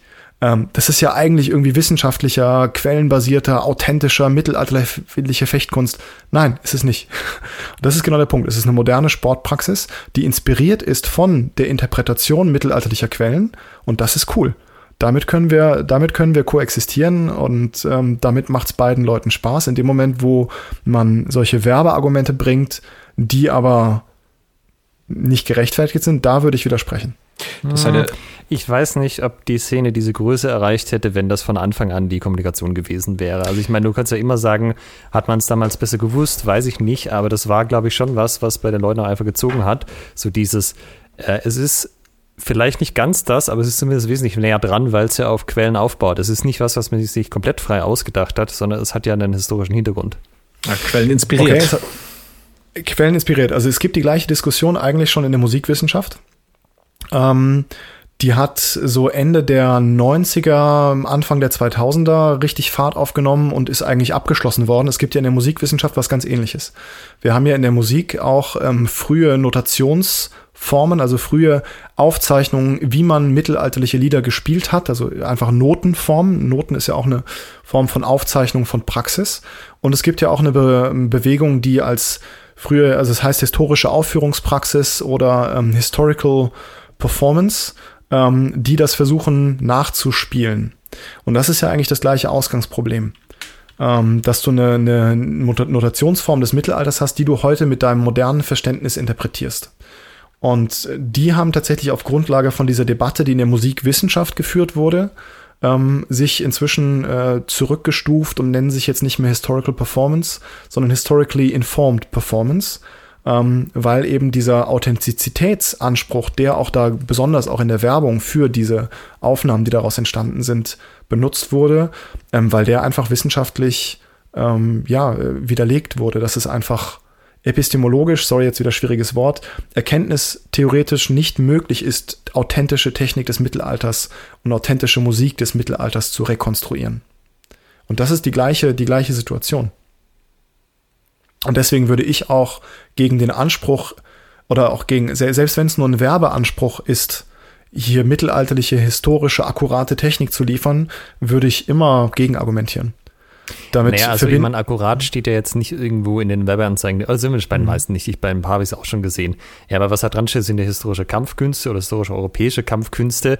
Hm, ich sag mal, das ist ja schon ein Bild, was auch erzeugt wird, dass äh, dass du jetzt nicht das nochmal irgendwie detaillierter schreibst, dass die historisch inspiriert sind und eigentlich modern, sondern es ist eine Verkürzung, eine Vereinfachung auf der einen Seite, aber es ist auch eine bessere Botschaft. Würdest du das jetzt schon ähm, einstufen als, das ist nicht mehr integer, weil es schon den Eindruck erweckt, authentischer zu sein, als es tatsächlich ist? Weiß ich nicht, muss man im Einzelfall sehen, glaube ich. Ich glaube, das hängt wirklich davon ab, wie du es präsentierst. Ich glaube, du kannst damit werben, dass es quellenbasierte ähm, Interpretationen von Kampfkunst gibt. Ähm, damit kann man schon im Einzelfall werben. Die Frage ist, wie man es aufzieht letzten Endes. Ähm, was ich eigentlich noch einbringen würde, ist die Frage, mm, auf welcher Basis denn überhaupt das Bedürfnis besteht, eine europäische historische Kampfkunst zu praktizieren. Und da müssen wir uns nämlich fragen, wo kommt denn unsere Kampfkunstkultur hier in Deutschland her? Ähm, und ähm, ja, woher kommt denn überhaupt diese, dieses Bedürfnis danach, jetzt eine europäische historische Kampfkunst zu machen? Was, was würdet ihr denn? Ich meine, jetzt kann ich euch mal direkt den Spieß mal umdrehen und euch mal fragen, ähm, warum wolltet ihr denn HEMA machen und seid nicht, keine Ahnung, zum Silat gegangen oder seid nicht zum Peketitir Kali gegangen oder seid nicht zum äh, Kendo gegangen? Also es gibt hier eine ganz klare Aufgabenverteilung in dem Podcast, die besagt, dass wir die Fragen stellen. ich bin Kulturwissenschaftler, ich bin äh, naturgemäß subversiv. Ja, dann dürfen wir den Leuten vorher nicht immer erzählen, dass wir Gespräche führen, weil ja. das beinhaltet auch, dass die Fragen stellen. äh, nein, äh, wir haben es in der Tat in einer Podcast-Folge, glaube ich, auch mal äh, erwähnt. Ähm, also bei mir war es in der Tat so, dass ich einfach begeistert war von irgendwie Schwertern, von der Waffe an sich und äh, mit Anfang, Mitte 20 hat mich dann ein Kumpel gefragt, ob ich mit zum Schwertkampf kommen will und das fand ich total cool. Also ich habe vorher auch ähm, asiatischen Kampfsport gemacht. Und ähm, diese Drehungen waren aber für mein Knie irgendwie nichts. Ich äh, habe festgestellt, Ausfallschritte sind dann doch ein bisschen besser. Und ähm, ja, es war wahrscheinlich das geringere Übel für die Gelenke. Naja, die Faszination kommt ja daher so, die unbewaffneten Kampfkünste ist so ein bisschen beackertes Feld, da weiß man irgendwie, was man sich darunter vorstellen kann. Entweder hat man Kung Fu im Kopf oder Boxen oder Muay Thai oder was auch immer, aber das ist irgendwie klar, dass das ist das. Aber es gibt ja keine, also nicht für langes Schwert zum Beispiel, also die, die HEMA-Waffe schlechthin gibt es ja keine asiatische Kampfkunst. Du kannst halt Katanas und das machen ja auch viele, beziehungsweise dann halt so andere Sachen, wo man sowas Katana-ähnliches in der Hand hat, wie, wie Kendo oder so. Aber es gibt ja nichts, was diese Faszination aufgreift, die ja auch durch Medien und Co. aufgebaut worden sind, was Schwerter angeht. Äh, das wurde ja bisher einfach nicht kanalisiert. Also das war so ein schwellendes Ding in der Bevölkerung. Man hat das klare Bild, Ritter cool, Schwerter cool, Mittelalter cool. Äh, oder Lack, äh, nicht Lack, Schlamm und Leder. ja, sehr schön. ja, man hat das Bild vom Mittelalter, Lack und Leder, nein. Schlamm und Leder. Lack und Leder ist nach Conan aus der Mode gekommen. Und das war halt da, ne? das war halt die Faszination da. Und äh, Hema kam dann wohl zum richtigen Zeitpunkt, um das so ein bisschen aufzugreifen und zu kanalisieren und in eine Richtung zu lenken, so, ja, hast du nicht Bock damit umgehen zu lernen? Ja, ähm, finde ich spannend, dass sie das genauso so, so auf den Punkt bringt, weil also meine Erklärung wäre, auf der einen Seite hast du eine, eine steigende Mittelalterbegeisterung, ähm, also die, glaube ich, auch mit, mit den großen cineastischen Projekten vom Herrn der Ringe, ähm, was ja Mittelalter inspiriert ist zumindest, diese ganze Fantasy-Kultur ähm, stark aufgenommen wurde, die großen Produktionen, Königreich der Himmel, was auch immer. Ähm, das heißt, das Mittelalter ist irgendwie ein Thema geworden in der Populärkultur. Gleichzeitig hast du aber auch die asiatische Kampfkunstkultur, die seit den 70ern hier massiv Fuß gefasst hat. Ähm, und wo man ein, ein Bewusstsein dafür hatte, dass Kämpfen nicht nur Stoßfechten ist und nicht nur Ringen oder Boxen ist, weil das war letzten Endes ja das, was vorher weit verbreitet war in Westeuropa. Du hattest eigentlich die, die, die Sachen, die sich aus den historischen Kampfpraktiken entwickelt haben. Was übrig geblieben war, war Boxen, militärischer Nahkampf in einem gewissen Punkt, wobei der eigentlich nicht keine große Rolle mehr spielte, weil ähm, wenn du deine Schusswaffen nicht mehr gebraucht hast, hast du eigentlich schon was falsch gemacht. Ähm, du hast ähm, Ringen gehabt, immer noch griechisch-römisch, und du hast Fechten gehabt. Das war im Prinzip so der ähm, die Kampfkunst, der Kampfkunst, die Kampfkunstwelt, die existierte. Und ähm, dann hast du in, seit den 70ern letzten Endes diesen ja, diesen Hype letzten Endes mit ähm, der Invention of Martial Arts, wie Paul Bowman es äh, nennen würde. Ähm, und ich glaube, beide, beide Sachen sind wichtig, um zu erklären, warum HEMA seit den 2000ern eigentlich so ein Ding geworden ist. Mittelalter und äh, ein Bewusstsein dafür, dass Kämpfen aufgrund der Rezeption von asiatischen Kampfsystemen Kämpfen was anderes sein kann als eben nur Stoßfechten, Boxen und Ringen. Ja, das und es kam zur gleichen Zeit das Internet auf. So, HEMA würde ja nicht funktionieren ohne das Internet, also ohne diesen Austausch von Quellen, weil es ist ja nicht so, eine Familie hat sich das erarbeitet, sie Gracies und von da in die Welt getragen, sondern das haben viele Leute global vernetzt gleichzeitig gemacht und das hätte auch ganz klar nicht funktioniert ohne äh, Internet. Also ich meine, HEMA ist die, die erste und vielleicht auch einzige Open Source Kampfkunst überhaupt. Ja, kann man so sehen. Ja.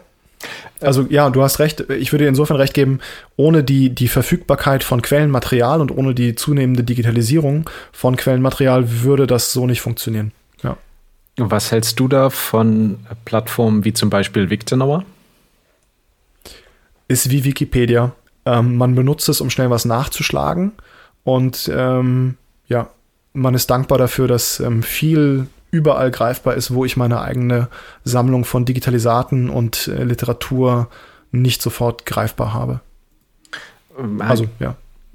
Das klang jetzt relativ, äh, wie soll ich sagen, freundlich. Ähm, was wäre der. Kontroversen schüren. Eine klare Rollenaufteilung. Gibt es Kritikpunkte an Victor Nauer? Also ich formuliere es anders, wir werden nicht darum herumkommen, irgendwann ein wissenschaftliches Verzeichnis von Kampfbüchern zu haben. Das wird irgendwann passieren müssen, aber dafür äh, sind momentan noch nicht die Ressourcen frei, um äh, das umzusetzen.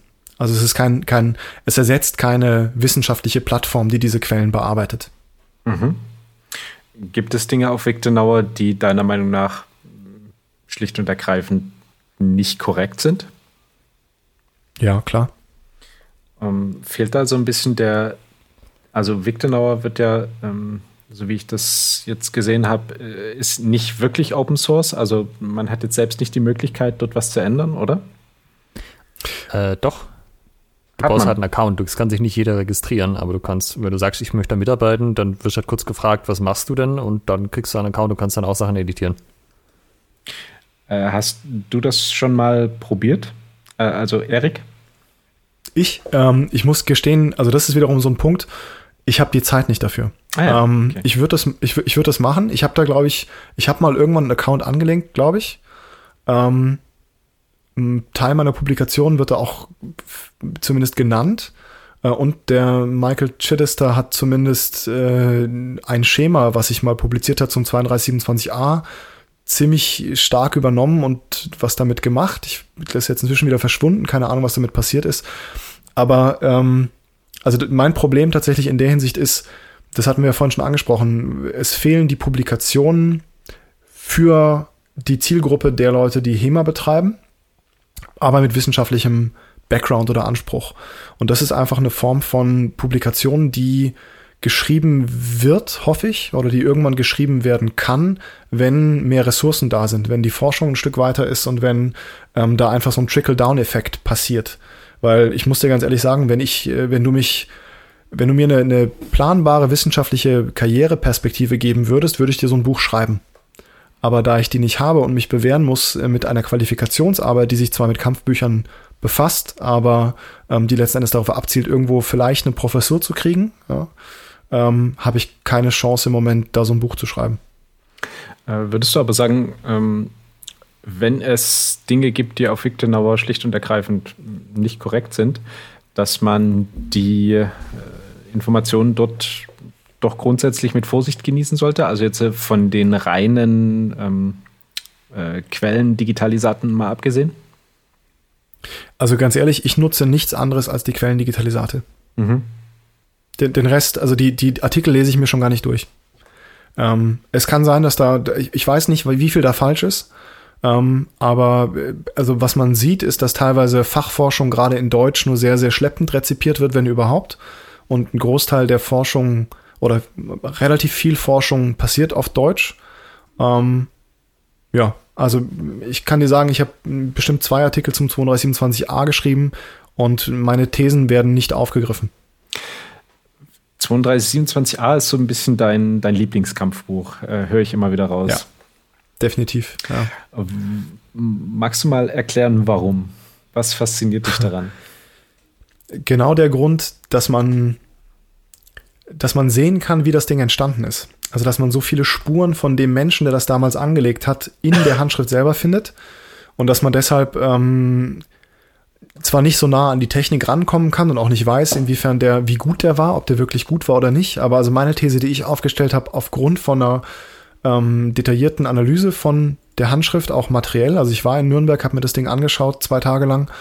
Ähm, meine These ist, dieser Mensch hat in, der hatte kleine Notizbücher und hat in diese Notizbücher ähm, Abschriften von diesen Lichternauer Versen angelegt und hat sie dann sukzessive glossiert und man sieht einen Erkenntnisfortschritt.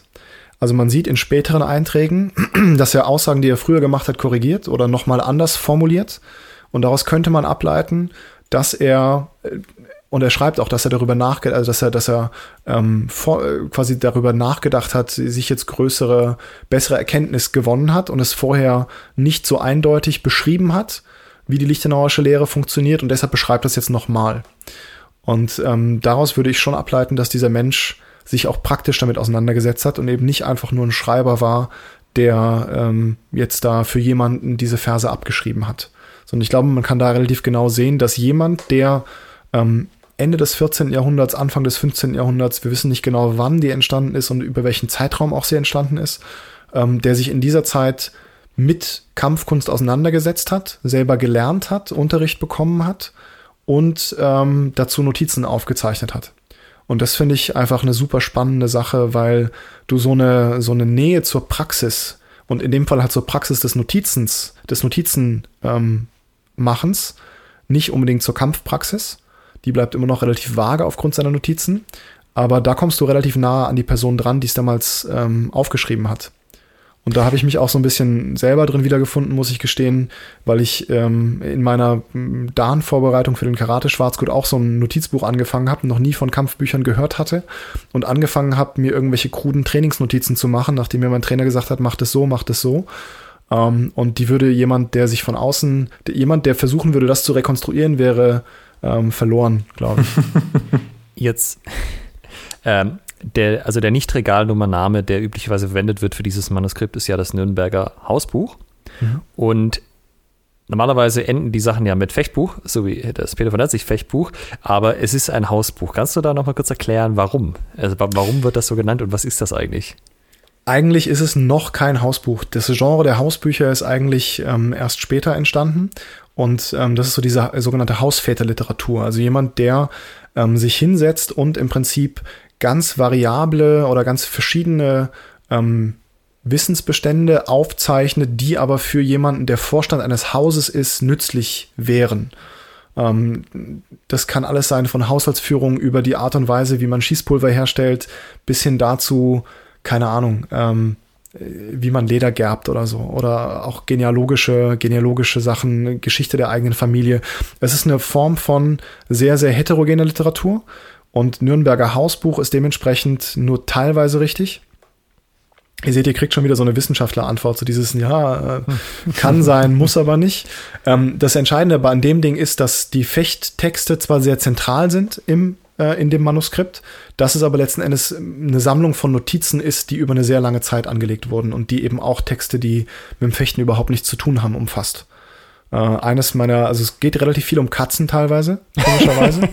ähm, also des, des Mittelalters. Nee, leider gerade das Gegenteil. Also die, oh. die, Katzen werden ziemlich schlechter behandelt, deswegen ich als Katzenfreund ähm, ähm, leide da immer so ein bisschen mit. Also da sind so Sachen drin, so Scherzrezepte würde, man das nennen, ähm, wie man seine, seine Nachbarn ängstigt, indem man irgendwie zwei Katzen zusammen in einen Sack steckt und die dann unter dem Fenster des anderen irgendwie schüttelt oder so. Ähm, und die sich dann gegenseitig, äh, gegenseitig verhauen in dem Sack. Ähm, es sind so Sachen drin wie, ich mache jetzt nur so die, die, die witzigen Highlights vielleicht, ähm, ein, ein Pulver, was man ins Badewasser der Leute tun kann, dass die Haut schwarz färbt. ähm, oder es gibt irgendwo die Aussage, naja, und dann nimmst du einen Klumpen, ich glaube, Schwefel war es oder irgendwie, also irgendwas, was, was ganz schlimm sprudelt und wirfst das den Frauen ins Bad und ähm, dann, dann äh, sprudelt das und bildet ganz viele Blasen und dann erschrecken sie sich gar sehr und laufen nackend herum. ja. ähm, oder bis hin zu Sachen, keine Ahnung, wie du eine, eine Tinte aus Glühwürmchen herstellst, die im Dunkeln leuchtet. Hat das jemand konstruiert? Geht das tatsächlich? Es gibt tatsächlich, also es gibt, ähm, das ist tatsächlich in der, in der ähm, Forschung bearbeitet worden. Ähm, es gibt einen Artikel, den kann ich euch auch nennen, äh, wo es um Bakterienlampen und also es, es funktioniert, glaube ich, wirklich, weil diese, ähm, diese Reaktion auf den Bakterien basiert und wenn du ähm, verschiedene Sachen zusammenmischst, kann es sein, dass diese Tinte für eine Weile leuchtet. Aber äh, okay. ja. Das heißt, in Ger Ger Gerhard Eis, glaube ich, hat das erforscht. Gerhard Eis, Bakterienlampen des Mittelalters, irgendwas in Richtung. Das heißt, im, äh, in der 3227a haben wir jede Menge interessante Informationen und äh, dann aber auch noch ein paar Verse und Glossen und äh, Lehren Lichtenauers und Nicht-Lichtenauers. Genau, ja, genau. Wie, äh, wie, wie steht das im Verhältnis zu den, äh, den Nicht-Lichtenauer Lehren? Woran hast du das erkannt, dass die nicht dazugehören? Ähm, also die, die Differenz zwischen den Lichtenauer Lehren und den Nicht-Lichtenauer Lehren ist schwer, glaube ich, weil es auch Texte gibt da drin, die auf eine Lichtenauerische Terminologie zurückgreifen, also auf die fünf Wörter, auf bestimmte Prinzipien, die er nennt ähm, und die aber letzten Endes Waffen beschreiben, die sonst nicht mit Lichtern aus Versen in mm, Zusammenhang stehen. Ähm, wo man argumentieren könnte, dass er hier versucht, auf andere Waffen die Prinzipien zu übertragen, um sie damit zu beschreiben. Also was ja meiner Ansicht nach das Spannende an Lichternauers Lehre ist, ähm, ist die, der Versuch, etwas auf abstrakte Prinzipien zu gründen. Also die, die, ich habe das mal die Syntax des Fechtens genannt oder die Syntax des Kämpfens. Er versucht im Prinzip eine Beschreibungskategorien zu finden, mit denen du Kämpfen beschreiben und theoretisieren kannst. Und ich finde, man sieht daran den Versuch dieses Schreibers, diese Terminologie zu nutzen für andere Kontexte. Und ähm, ja, also ich, ich, würde die, die, die Grenze zwischen Lichtenauerischer Lehre und nicht Lichtenauerischer Lehre kann man da nicht so genau ziehen, denke ich. Ähm, Außer da, wo der Schreiber selbst sagt, das hier sind andere Gefechte und das, das begründete er ja auch explizit. Und das finde ich auch schon spannend, dass die Notwendigkeit besteht offensichtlich, das in deinen eigenen Notizen zu begründen, warum du das aufschreibst, obwohl du vorher quasi geschrieben hast, dass Lichtenauer das Beste seit geschnitten Brot ist. und ähm, von wann ist ähm, von wann ist das Fechtbuch? Ach, stell doch nicht so schlimme Fragen. Ähm, wir können es nicht genau sagen. Von wann ist es? Ja, genau. Wir, wir können es nicht so genau sagen. Das ist genau das Problem. Ähm, der Weg, den du normalerweise gehen würdest, um sowas zu datieren, wäre entweder du hast eine konkrete Eintragung, wo ein Datum drin steht. Die haben wir nicht. Die andere Möglichkeit, die du hast, ist, du gehst über Wasserzeichen, weil es eine Papierhandschrift ist. Ähm, du kannst über Wasserzeichen, weil die sich verändert haben im Laufe der Zeit, ähm, kannst du versuchen, die quasi kreuz zu datieren. Das heißt, du findest das gleiche Wasserzeichen in einer anderen Handschrift, die aber datiert ist, und dann kannst du sagen, na gut, du hast so ein gewisses, gewisses Zeitfenster, in der das Ganze entstanden sein muss, weil dieses Papier frisch benutzt wurde und in der Regel nicht länger aufgehoben wurde. Äh, wenn du jetzt Wasserzeichen sagst, meinst du wirklich Wasserzeichen im historischen Sinne, so das Papier, die, genau. eine Zeichen genau. drin? Genau, du hast Mühle. im Prinzip, genau, du hast äh, Papiermühlen und die haben ihre Symbole gehabt, die eben in den Papiersieben ähm, festgemacht waren. Und weil diese Papiersiebe nur eine Zeit lang gehalten haben, irgendwann kaputt gegangen sind, ähm, hast du das gleiche, das exakt gleiche Wasserzeichen, das du übereinander legen kannst und vergleichen kannst und sagen kannst, okay, genau das ähm, hast du nur über ungefähr 20, 30 Jahre maximal mhm. ähm, belegt. Das heißt, du kannst es stärker eingrenzen. Wenn du das gleiche Wasserzeichen in einer anderen Handschrift findest, wo du zum Beispiel genau sagen kannst, das sind die Rechnungsbücher der Stadt Ettlingen von 1370. Das haben wir hier aber nicht erst gesagt. Da haben wir nur ein halbes abgeschnittenes Wasserzeichen, mhm. ähm, was im Prinzip die wichtigen, die wichtigen Punkte, um das Ding zu vergleichen, haben wir nicht. Wir haben einfach, das ist deformiert, das geht nicht. Genau, und dementsprechend haben wir den, den Datierungsansatz haben wir auch nicht. Das Einzige, was wir haben, ist ähm, eine Intervalltafel zur Bestimmung der, des Osterfestes. Und die gibt die quasi die, die Daten für die Bestimmung des Osterfestes von 1390 bis 1490 an. Und basierend darauf wird es in der Forschung immer datiert auf um 1389. Das geht aber von der These aus, dass ähm, dieser Schreiber keine Liste kopiert hätte, die outdated gewesen ist zu dem Zeitpunkt, wo er es schreibt. Mm. Was aber eine super vage, eine super vage, also das ist eine, eine Annahme, da kann man drüber streiten. Ja. Das heißt, ich, theoretisch kann ja. es auch äh, von 1390 bis 1490 irgendwie in diesem Zeitraum entstanden sein. Also was du sagen kannst, ist, dass dem Menschen, der das irgendwann angelegt hat, über einen langen Zeitraum angelegt hat, weil das hat er nicht in einem Rutsch geschrieben, sondern über mehrere Jahre gepflegt, diese Sammlung von Notizen, ähm, dass dem zum Zeitpunkt, wo er das aufgeschrieben hat, diese Liste relevant erschien. Mhm. Ob es ihm relevant erschien, weil er Daten in der Vergangenheit interessant fand, weil er Daten nur in der Zukunft interessant fand, das müsste man, ja, kann, da haben wir keine Angaben dazu. Was ist mit äh, solchen Datierungsmethoden wie der C14-Methode? Kann man die dafür anwenden? Ich bin mir nicht sicher, ob das funktioniert mit, ähm, mit Papier. Mhm. Ähm, muss, muss ich gestehen, verlasse ich meine, meinen Kompetenzbereich. Okay. Also ich weiß, dass du einige Sachen datieren kannst. Die Frage ist, du müsstest dann halt erstmal Geld dafür auftreiben, das zu machen. Und du müsstest dann erstmal die ähm, Autorisierung des, mm, ja, der, der, des Museums erhalten, da ein Stück rauszuschneiden, um das zu machen. Ähm, beides hat bisher noch keiner versucht. Okay. Meinst du denn, oder also du hast jetzt an Originalen hast gemeint, die das Nürnberg, wie hast du es genannt? Hausväterbuch? Äh, eine, nee, das, das Genre, was du meinst, ist die Hausväterliteratur. Du kannst schon Hausbuch sagen. Okay. Also ähm, das Nürnberger du kannst auch die Hausbuch einfach, ja. hast du dir im Original angeschaut und ich glaube mhm. einen von den Talhofern auch? Ähm, die Talhofer habe ich nur als Scans benutzt, okay. aber bei den Talhofern bin ich auch kodikologisch nicht so ins Detail gegangen. Äh, was ist kodikologisch? Kodikologisch heißt die, ähm, die Art und Weise, wie das Buch an sich aufgebaut ist. Hm. Ah, also Leimung und solche Dinge. Leimung, Bindung, ähm, Struktur der einzelnen Lagen von Papier, ähm, wo fehlt eine Seite, wo ist eine Seite zu viel.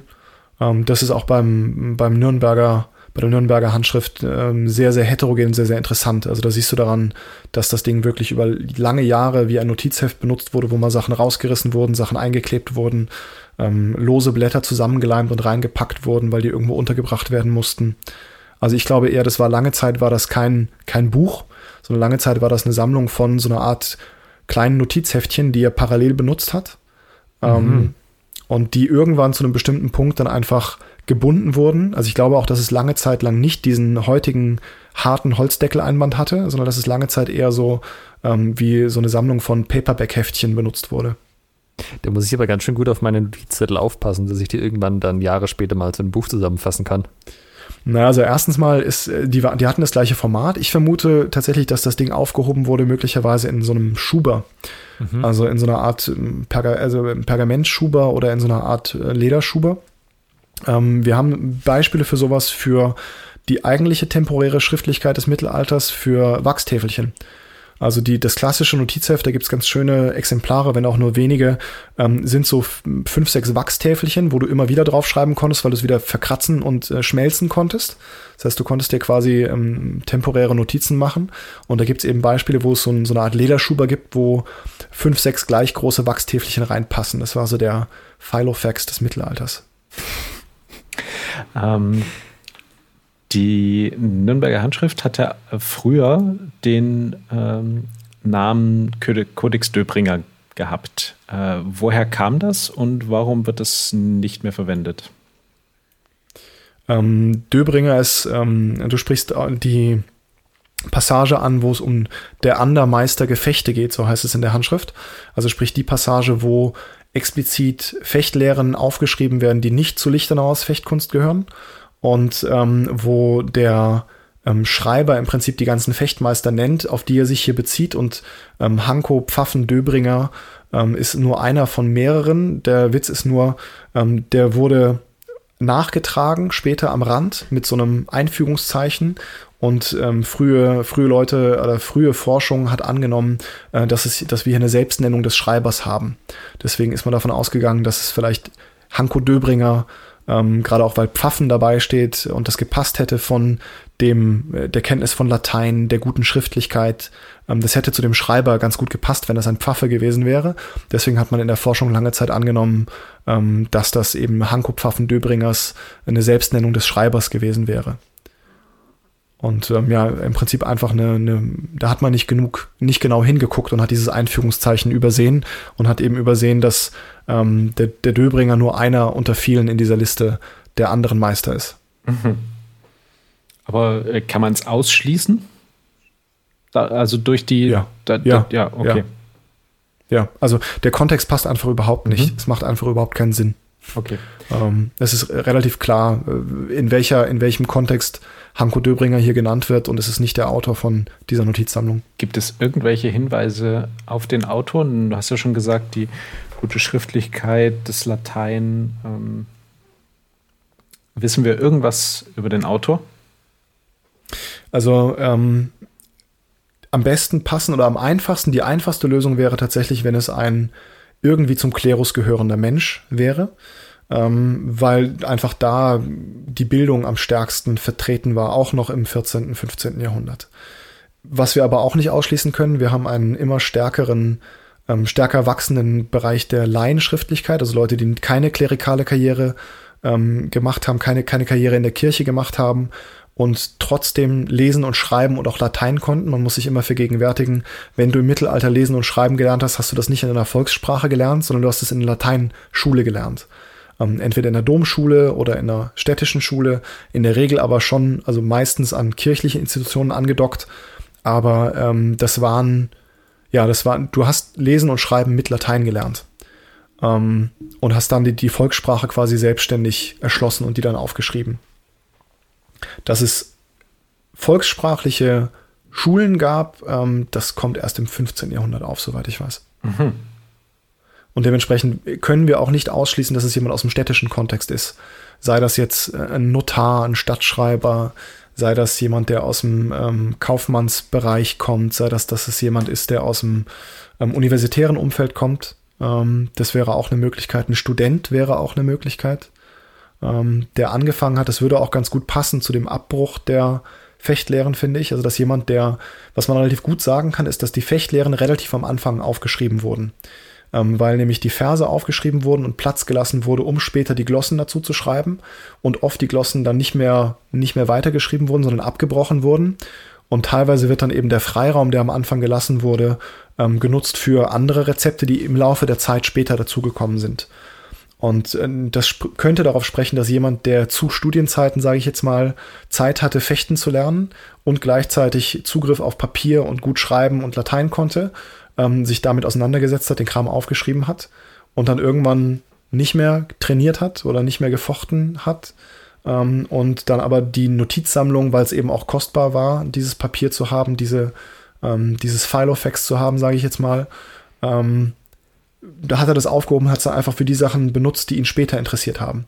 Und was man schön sehen kann, ist am Schluss hat sich die gleiche Person hingesetzt, hat das Ding in eine Ordnung gebracht, hat Seitenzahlen eingetragen, hat das Ganze foliiert, würde man sagen, also hat äh, Folioseiten nummeriert und hat am Ende ein Register geschrieben, wo ähm, die ganzen kleinen Rezepte und Kurztexte, die er auch gesammelt hat über Jahre, Jahrzehnte hinweg, ähm, besser auffindbar sind im, im Register, was er hinten dran geknallt hat. Mhm. Ja, dann kommen wir langsam auch zum Ende. Mhm. Äh, ich habe noch eine Abschlussfrage. Hast du noch eine, Michael? Nee, also außer die, ähm, wie soll ich sagen, die, die, die üblichen äh, Abschlussfragen an unseren Gast. Ja, ist nicht ganz die übliche Abschlussfrage, aber was ist denn, was ist denn dein nächstes Projekt? Also was können wir von dir als nächstes an Veröffentlichungen erwarten? Das nächste Projekt ist tatsächlich das Buch. Also das nächste Projekt wird ein Buch sein, wo ich versuche, das, was ich so ein bisschen skizziert habe, zusammenzudenken. Also ich will auf der einen Seite mir anschauen, ähm, wie sieht denn, welche Rückschlüsse können wir denn aus den Kampfbüchern ziehen über die Kampfkunstkultur des 14., 15., 16. Jahrhunderts ähm, und das versuchen kreuz zu peilen mit einer Analyse von einem Fallbeispiel, nämlich Augsburg, um da eben zu schauen, was für Belege haben wir denn für verschiedene Praktiken des Kämpfens, vom Turnier über die Fehde, über irgendwelche alltäglichen Gewaltpraktiken, ähm, über Fechtschulen, über ähm, ja, strukturierten Unterricht und das zusammenzudenken. Also im Prinzip das Problem, was, worum wir auch ein bisschen gekreist sind, also die, die Fechtpraxis zusammen mit dieser ähm, Spezialistenliteratur über das Kämpfen, die das Kämpfen theoretisiert, ähm, zu versuchen, das Ganze als, als Kontext besser zu fassen im Spätmittelalter. Wenn Leute anfangen mit meinem Buch, klingt das für mich immer erstmal so wie, ach, sollte man vielleicht nicht den Atem anhalten. Kannst du unseren Hörern einen Ausblick geben, was du ungefähr anpeilst, äh, wann das rauskommen soll, oder macht man das eher nicht in dem Bereich? Also ich kann dir sagen, wie lange mein Vertrag hier noch läuft und bis dahin muss ich fertig sein. also ich habe noch ungefähr, ich habe noch ungefähr zweieinhalb Jahre. Mhm. Und bis dahin hätte ich das Buch gerne geschrieben. Ich habe aber auch gerade einen fertigen Forschungsantrag bei der DFG in der Schublade, den ich nochmal überarbeiten will, der auch eine Dreijahres Vertragslaufzeit anpeilt und mit dem ich gerne das Projekt eigentlich in Ruhe schreiben würde. Also da würde man dann nicht mehr unterrichten nebenbei, würde nicht mehr Verwaltungstätigkeiten machen in der Uni, sondern würde quasi nur noch von der deutschen Forschungsgemeinschaft bezahlt werden, um dieses Buch zu schreiben. Und das wäre natürlich optimal für mich. Ähm, ja, also ich sage jetzt mal so, ich brauche noch bestimmt drei Jahre, bis das Ding in, fertig ist. Bestimmt noch mal ein Jahr, um es zu überarbeiten und zum Verlag zu bringen. So in vier, fünf Jahren können wir damit rechnen. Mhm. Dann haben wir Glück, dass Podcasts ja auch zeitlose Werke sind oder zumindest unser Podcast und dann vielleicht in vier, fünf Jahren genau zu diesem Zeitpunkt jemand diese Folge hört und eine Woche davor ist dein Buch tatsächlich rausgekommen. Das wäre wundervoll. Okay, dann zum Abschluss. Ähm, wenn unsere Hörer jetzt sagen, sie würden gerne mehr über dich äh, oder mehr von deiner Arbeit hören, lesen, sehen, wo können sie dir folgen? Wo können sie deine Arbeit einblicken? Äh, Einblick in deine Arbeit erhalten? Also am einfachsten geht das, glaube ich, über, also über die akademischen Portale. Auf akademia.edo habe ich eine Seite, wo meine Artikel drauf sind. Da muss man sich allerdings registrieren. Auf ResearchGate habe ich eine Seite, wo man die PDFs einfach so runterladen kann. Da erscheint alles ähm, als mehr oder weniger Raubkopie von mir, ähm, was ich schreibe. Und ansonsten habe ich noch eine Facebook-Seite, Historical Swordsmanship, Academic Research on Lost Movement Cultures. Okay. Die Links findet ihr wie immer in den Show Notes. Ähm, Wer es so nicht findet, das heißt, genau, akademische Arbeit passt, kriegen wir hin. Kriegen unsere Hörer hin. Ähm, dann meine Abschlussfrage. Also einmal ein Hinweis an unsere Hörer. Äh, Academia.edu, äh, ich habe das, äh, habe mir dort auch Eriks ähm, Werke, zumindest einige, äh, runtergeladen und äh, das geht auch mit eurem Google- oder Facebook-Account. Ihr müsst euch nicht explizit anmelden, also die Ausrede fällt weg. Schaut cool. das euch auf jeden Fall mal an. Es ist auch für Laien und äh, Banausen wie Ingenieure wie mich äh, geeignet.